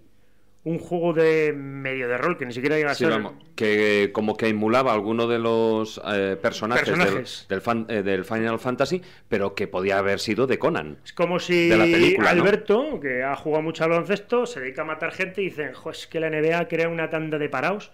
Pero es que, es que no lo entiendo. O sea, una cosa es lo que yo haga en mi vida profesional y otra que eches la culpa a que un jugador de mus coja una escopeta y se vaya a matar gente. El mus no hace locos. eh, Tú estás tronado. Ya está, no hay más. El asesino de un caso que sí que ha sido curioso porque sigue en la cárcel de hecho y sí se ha demostrado que es un que es un asesino En serie. en serie y es verdad, o sea, el caso a mí me yo ese caso lo conocí porque esa misma mañana cuando apareció el cuerpo del hombre este, estamos hablando del asesino que creó el juego de rol Razas, a imitación del Killer, un juego de rol en vivo en el que este chaval que lo crea tiene que eliminar la raza, limpiar la raza matando a las partes débiles, en este caso mujeres, personas mayores, eh, niños. embarazadas, niños y tal. Y tuve la ocasión de leer parte de parte de las declaraciones del psicólogo y tal, y es verdad que el tío, ahora te voy a contar una leyenda urbana que es como los eh, los estudios pseudocientíficos, eh, muy graciosos, que son poner clichés a todos los frikis. En este caso, el jugador de rol es un ser superdotado que tiene aficiones de literatura, música, suele vestir o medio heavy, le gusta las videoconsolas, te hacen un cliché y de no puede salir. Y en este caso, el cliché del chaval este sí que era cierto, era, es un asesino en serie, no tiene empatía y es superdotado. Es muy curioso el caso del chaval este. Yo me imagino que a ese tipo de gente también les gustan los juegos de rol porque lo que eh, a ellos les facilita, tienen una capacidad de imaginativa muy grande y les facilita esa creación de esos mundos paralelos, de vidas paralelas, donde pueden realizar todo tipo de acciones que no pueden, por regla general, eh, utilizar en lo que es en la vida a diario, ¿no? Pero bueno, eh, hemos estado hablando de lo que es ese el principio del juego de rol, hemos esbozado más o menos, hemos dicho sí claramente que un juego de rol no termina, que incluso se puede continuar de una semana para otra, me imagino. No, no, ¿no? manera no. Yo, hay personajes, un caso muy, muy sangrante, muy conocido en Estados Unidos. eh, hubo un chaval que estuvo jugando con su personaje siete, ocho años, creo, y cuando el personaje murió en una de las aventuras, se arrojó por la ventana de su casa, se mató, porque no concebía la vida sin ese personaje. De hecho, en la sección por escrito de, junio, creo, de, principios de junio, finales de mayo, tenéis varios vídeos que colgué en la sección sobre ese tema, que hay una película que se llama En vez de dragones y mazmorras, monstruos y laberintos, porque no dio permiso TSR para co- coger el nombre, y la protagoniza Tom Hanks. Es la primera película que hace Tom Hanks sobre el peligro del rol y de meterse en ese mundo, y la película es un bodrio, es de clichés, pero se desarrolla también en las dos torres, antes de que Obama... No, Obama no, a este chavalito, este Bin Laden, dijese, demo- demoliese el World Trade Center. Sí, bueno, él no, pero en fin. Entonces, eh, bueno, hemos explicado grosso modo lo que es ese juego de rol. Otro, la próxima semana ya hablaremos un poquitín más de, cómo podría ser un ejemplo de una partida. Eh, no vamos a entrar más el tema en el juego de rol, pero sí que eh, vamos con, con lo que viene siendo habitual, o sea, con esas películas, con ese cómic, con esos juegos eh, que cada semana pues nos viene extrayendo. Y empezamos por las películas. Bueno, para ahorraros el dinero de la paga, no se os ocurre ir al cine a ver después de la Tierra. Porque para eso nos lo dejéis a nosotros para el proyecto de la escóbula. Menuda pedrada de película. O sea, lo del príncipe de Bel Air no tiene nombre. El Shyamalan, este, el chavalito este que se que pensamos que con el sexto sentido iba a ser el nuevo rey de Hollywood, después del maestro del aire. Y esto ya se puede retirar y dedicarse a yo qué, cine de barrio, con el parada o algo de esto, porque vamos. El tema es que el padre intenta meter al hijo para que también haga algo de dinerillo el chaval, porque después de Karate Kid, pues vio que había tema ahí, pero la película es infumable, pero infumable. Lo único que merece la pena son los efectos especiales, no tiene guion, no tiene nada, y lo que parece mentira es que el Will Smith, que suele ser uno de los tíos ahora que más ojito tiene para el tema del dinero, haya cogido a Silaman y haya hecho una especie de película que es un viaje, un viaje sin sentido, donde un padre le dice al hijo que tiene que hacerse mayor. Esquiva monstruos y ya está, y así termina la película y fuera, no tiene más. O sea que si queréis no es mejor que vayáis a ver, lo que sé, eh, Sálvame, por ejemplo.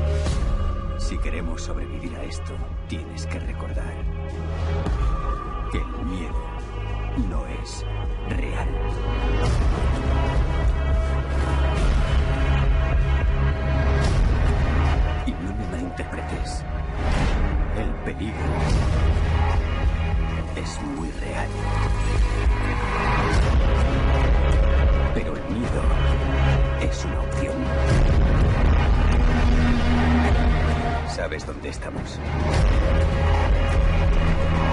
No, señor.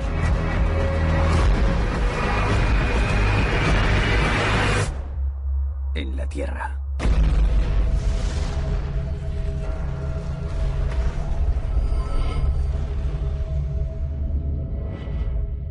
Y del mundo del cine nos vamos al cómic. A ver, un cómic así fresquito para estos días calurosos de verano. Bueno, no es fresquito, pero, pero está muy bien. Acaban de reeditar con una nueva portada Las cinco pesadillas de nuestro querido maestro Salvador La Roca y Matt Fraction, Hombre. el invencible Iron Man, Las cinco pesadillas. Son 19 pavitos y conoceremos de verdad eh, una de las mejores novelas gráficas en 208 páginas que se ha hecho y además premio Eisner del 2009. Hombre, los Oscars. estamos ahí hablando de Salvador La Roca, amigo de esta casa y un grandísimo, grandísimo dibujante que trabaja también para la Marvel, evidentemente, ¿no? Pero que mm, la gente no lo sabe, es español, es de aquí, de la casa. Efectivamente.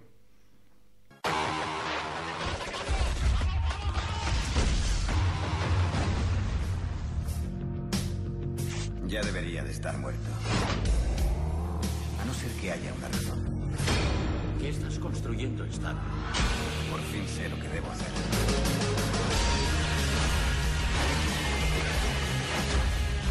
Proteger a la gente que he puesto en peligro.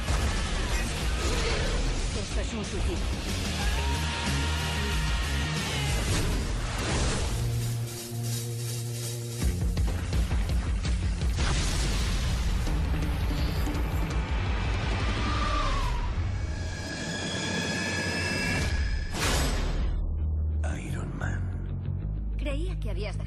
Fabricar armas. Es un estabilizador de avión y es del todo inofensivo. Y de los cómics nos vamos a, a esos, a los videojuegos o a los juegos, como prefieras llamarlos. Bueno, pues un videojuego eh, que por supuesto hemos hablado de rol. Los que tengáis PlayStation y creo que también está, es que ahora me he liado, no sé si estaba para ordenador. Yo es que hace años que ya el ordenador casi ni le toco. Solo me tiro por la Play, que así no me evito actualizaciones. Eh, Skyrim, Elder Scroll 5, alucinante. Un juego de rol de verdad, un mapeado universal. Llevo jugando exactamente dos años. Dos años. El anterior no le he terminado, llevaba cuatro años. Misiones incompletas, misiones completadas, pero es que interactúas con todo, tocas todo, haces de todo y es un verdadero juego de rol y eliges todo. O sea, la libertad es absoluta, los gráficos son impecables, la banda sonora brutal, la hemos utilizado aquí además, en alguna sección. Eh, sin comentarios, o sea, el Skyrim, si os podéis hacer con él, además es que acaba de salir la edición de lujo de coleccionista, la han- acaban de reeditar y está baratísima, creo que son 19 euros. y repite el título, es... Skyrim, Elder Scroll, la quinta parte. Esta saga lleva desde el 94, ¿eh? O sea que no es moco de pavo.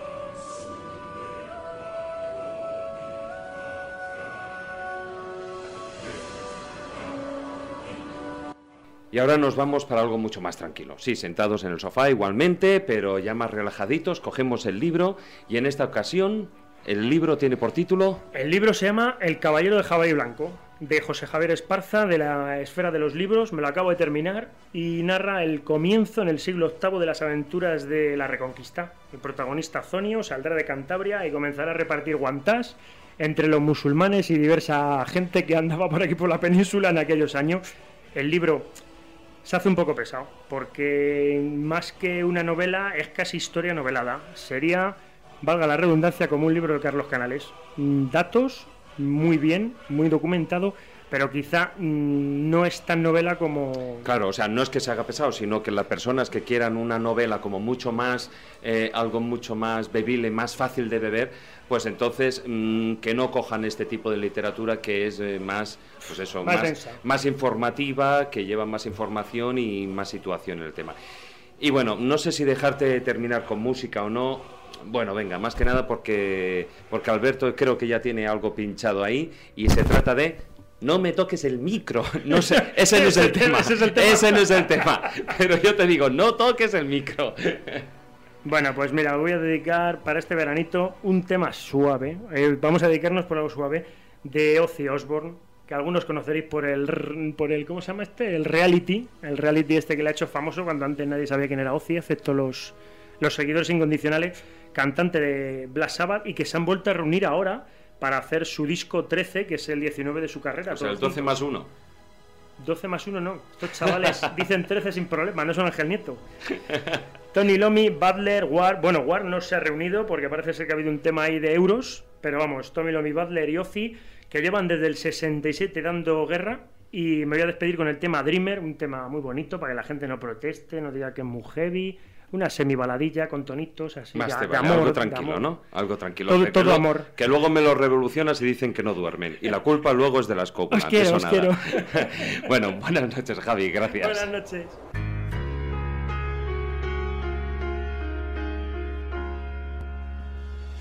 Gazing through the window at the world outside, wondering will Mother Earth survive?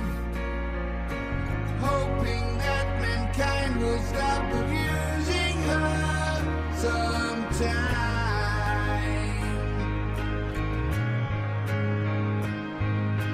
After all, there's only just the two of us.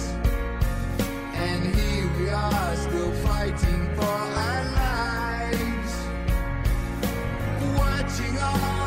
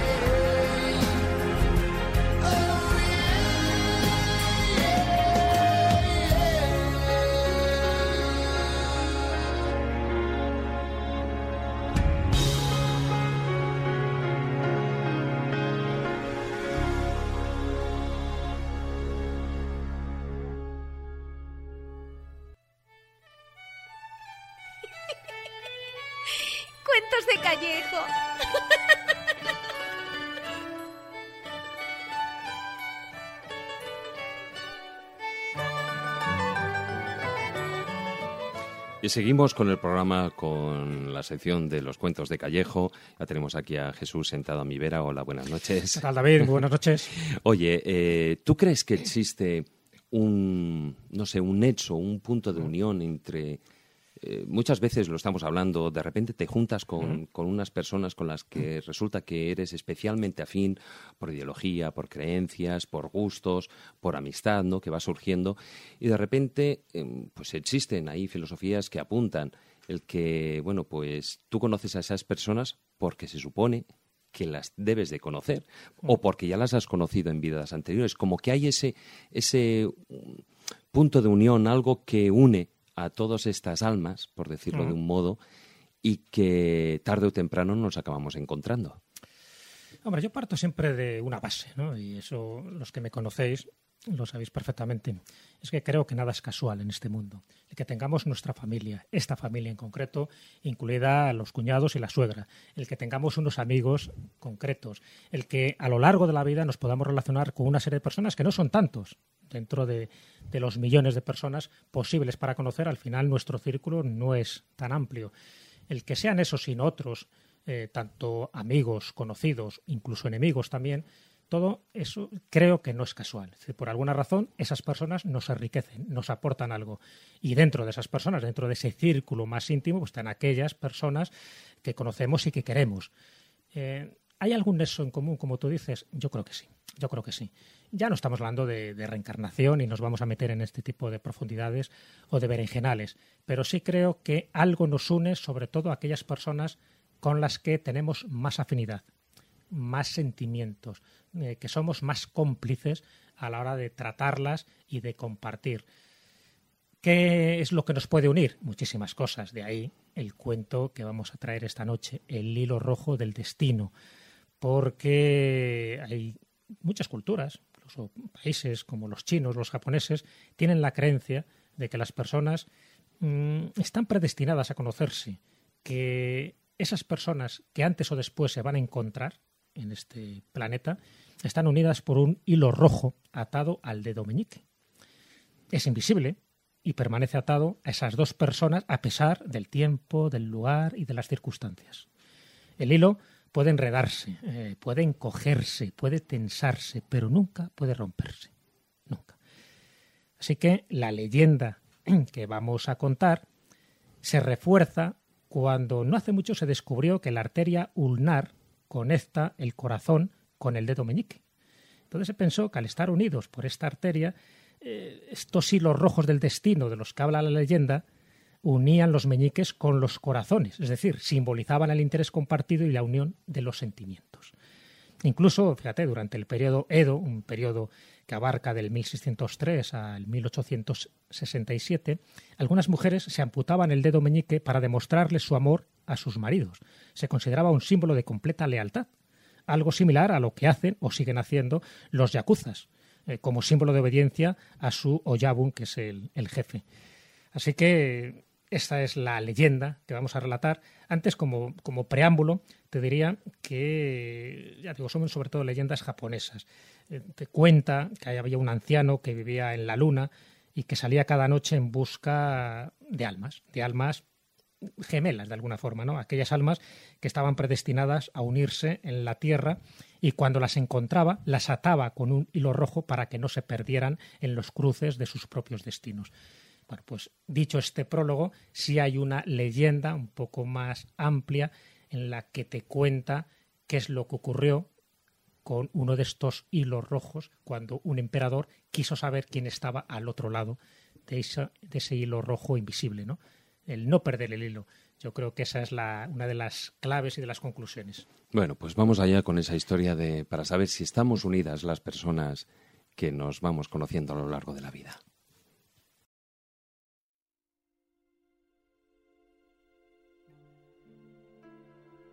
Es la leyenda más popular y la que se recita en casi todos los hogares a los niños y los jóvenes japoneses. Y dice, hace mucho tiempo un emperador se enteró de que en una de las provincias de su reino vivía una bruja, una bruja muy poderosa que tenía la capacidad de ver el hilo rojo del destino y la mandó traer ante su presencia. Cuando la bruja llegó, el emperador le ordenó que buscara el otro extremo del hilo que llevaba atado al meñique y lo llevara ante la que sería su esposa. La bruja accedió a esta petición y comenzó a seguir y seguir el hilo. Esta búsqueda los llevó hasta un mercado en donde una pobre campesina con una bebé en los brazos ofrecía sus productos. Al llegar donde estaba esta campesina, la bruja le invitó a ponerse de pie e hizo que el joven emperador se acercara y le dijo, aquí termina tu hilo. Pero al escuchar esto, el emperador mira a esta campesina y se enfureció, creyendo que era una burla de la bruja. Y empujó a la campesina, que aún llevaba a su bebé en los brazos, y la hizo caer, haciendo que su bebé se hiciera una gran herida en la frente. Ordenó entonces a sus guardias que detuvieran a la bruja y que le cortaran la cabeza. Muchos años después llegó el momento en que este emperador debía casarse, y su corte le recomendó que lo mejor era que desposara a la hija de un general muy poderoso. Aceptó y llegó el día de la boda, y el momento de ver por vez primera a la que iba a ser su esposa. La mujer entró en el templo con un hermoso vestido y un velo que le cubría totalmente. Al levantarle el velo, vio por primera vez que este hermoso rostro tenía una cicatriz muy peculiar en su frente.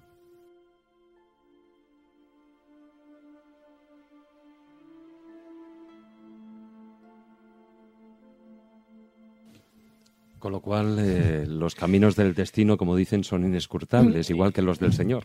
Y al final, eh, ese hilo rojo que partía del meñique del emperador sí fue a su lugar correspondiente. Evidentemente no era la campesina, era la hija que tenía la campesina en brazos en aquel momento y el emperador no lo supo ver. La pena fue la bruja que en el, que en el interín perdió la cabeza. ¿Pero ¿Qué le vamos a hacer? Y realizando su trabajo y correctamente. realizando su trabajo y encima haciendo lo que tenía que hacer.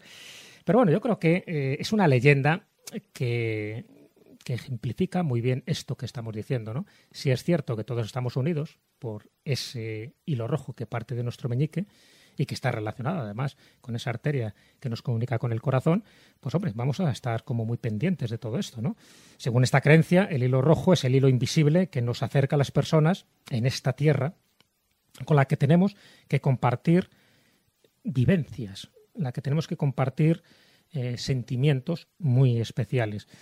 Y lo que nos une, a pesar de las dificultades, siempre a pesar de que sean familia, de que sean amigos, de que sean vecinos o que sean conocidos, siempre nos une por alguna razón. Hay veces que es difícil saber a simple vista qué nos puede unir con personas en las que pensamos que no hay ningún tipo de afinidad y lo que no nos damos cuenta es que no tienes por qué ser muy amigo de alguien para que ese alguien te pueda cambiar. Y te puede cambiar con un gesto, con una palabra, con una mirada o con un hacer algo o no hacer una determinada cosa. Todas aquellas personas, entiendo yo, con las que nos cruzamos en nuestro devenir, en nuestra cantidad de encrucijadas de destinos que tiene cada elección que tomamos en nuestra vida, todas esas personas que entran en nuestra vida, que interactúan con nosotros, es por algo. Está claro. Eh, esto de lo de los seis grados de separación, ¿te acuerdas que hubo una teoría de un cuento de Carinti? donde se decía que eh, como máximo nos separan seis grados de cualquier persona que esté en el mundo. ¿Por qué? Porque si empezáramos a tirar de ese hilo, y nunca mejor dicho, este hilo rojo, veríamos que el máximo grado serían esos cinco intermedios. Antes o después habría una persona que a lo mejor no tenemos contacto con ella, que ni siquiera sabemos que existen, pero que de una forma o de otra eh, nos está influyendo y antes o después tiene que aportarnos alguna de sus vivencias importantes. Y no estamos hablando de almas gemelas, en este caso. Ya contaremos en otra ocasión algún cuento relativo a las almas gemelas, aquellas almas que te complementan, aquellas que son necesarias para tu desarrollo vivencial, espiritual, sentimental y emocional. No, estamos hablando de todo aquello que nos une. Así que tened cuidado con vuestro dedo meñique. Nunca se sabe quién podemos encontrar en nuestro camino, quién puede estar al otro lado del hilo rojo. Y no me refiero a Mini yo. Mini yo, ¿no? no, está, está claro que eh, bueno, de una u otra manera, todas las personas que se cruzan en nuestro camino siempre tienen algo que aportarnos. Totalmente. El ejemplo somos nosotros. Lo que Por- tenemos que hacer es abrirnos a ello. Aunque nos duela a veces. Exactamente. El que se haya creado este equipo en la escóbula de la brújula, estas ocho personas, para crear un proyecto, un, un programa de estas características, cuando hace unos meses ni siquiera, ni siquiera teníamos pensado hacerlo. ¿Quién pues nos lo iba a decir? Ahí lo tienes. Esos, esos hilos rojos que de alguna forma estaban entrelazados y que, eh, que solo tenían eh, una necesidad y era que se materializara ese viejo sueño. Pues al final se juntaron las ocho personas, esos hilos se entrecruzaron y gracias a eso se crea un proyecto común, un proyecto ilusionante. En el fondo todo es así, no hay que darle tantas vueltas pensando quién será el que está al otro extremo. A lo mejor en el otro extremo está la persona que menos está reparando en él y que puede ser que sea la persona que más va a cambiar tu vida. Pues ya sabéis, amigos escobuleros, abrir los ojos, que vuestro dedo meñique os puede dar el camino a seguir. Cuidado con lo que hacéis con el dedo meñique si os abrís tanto.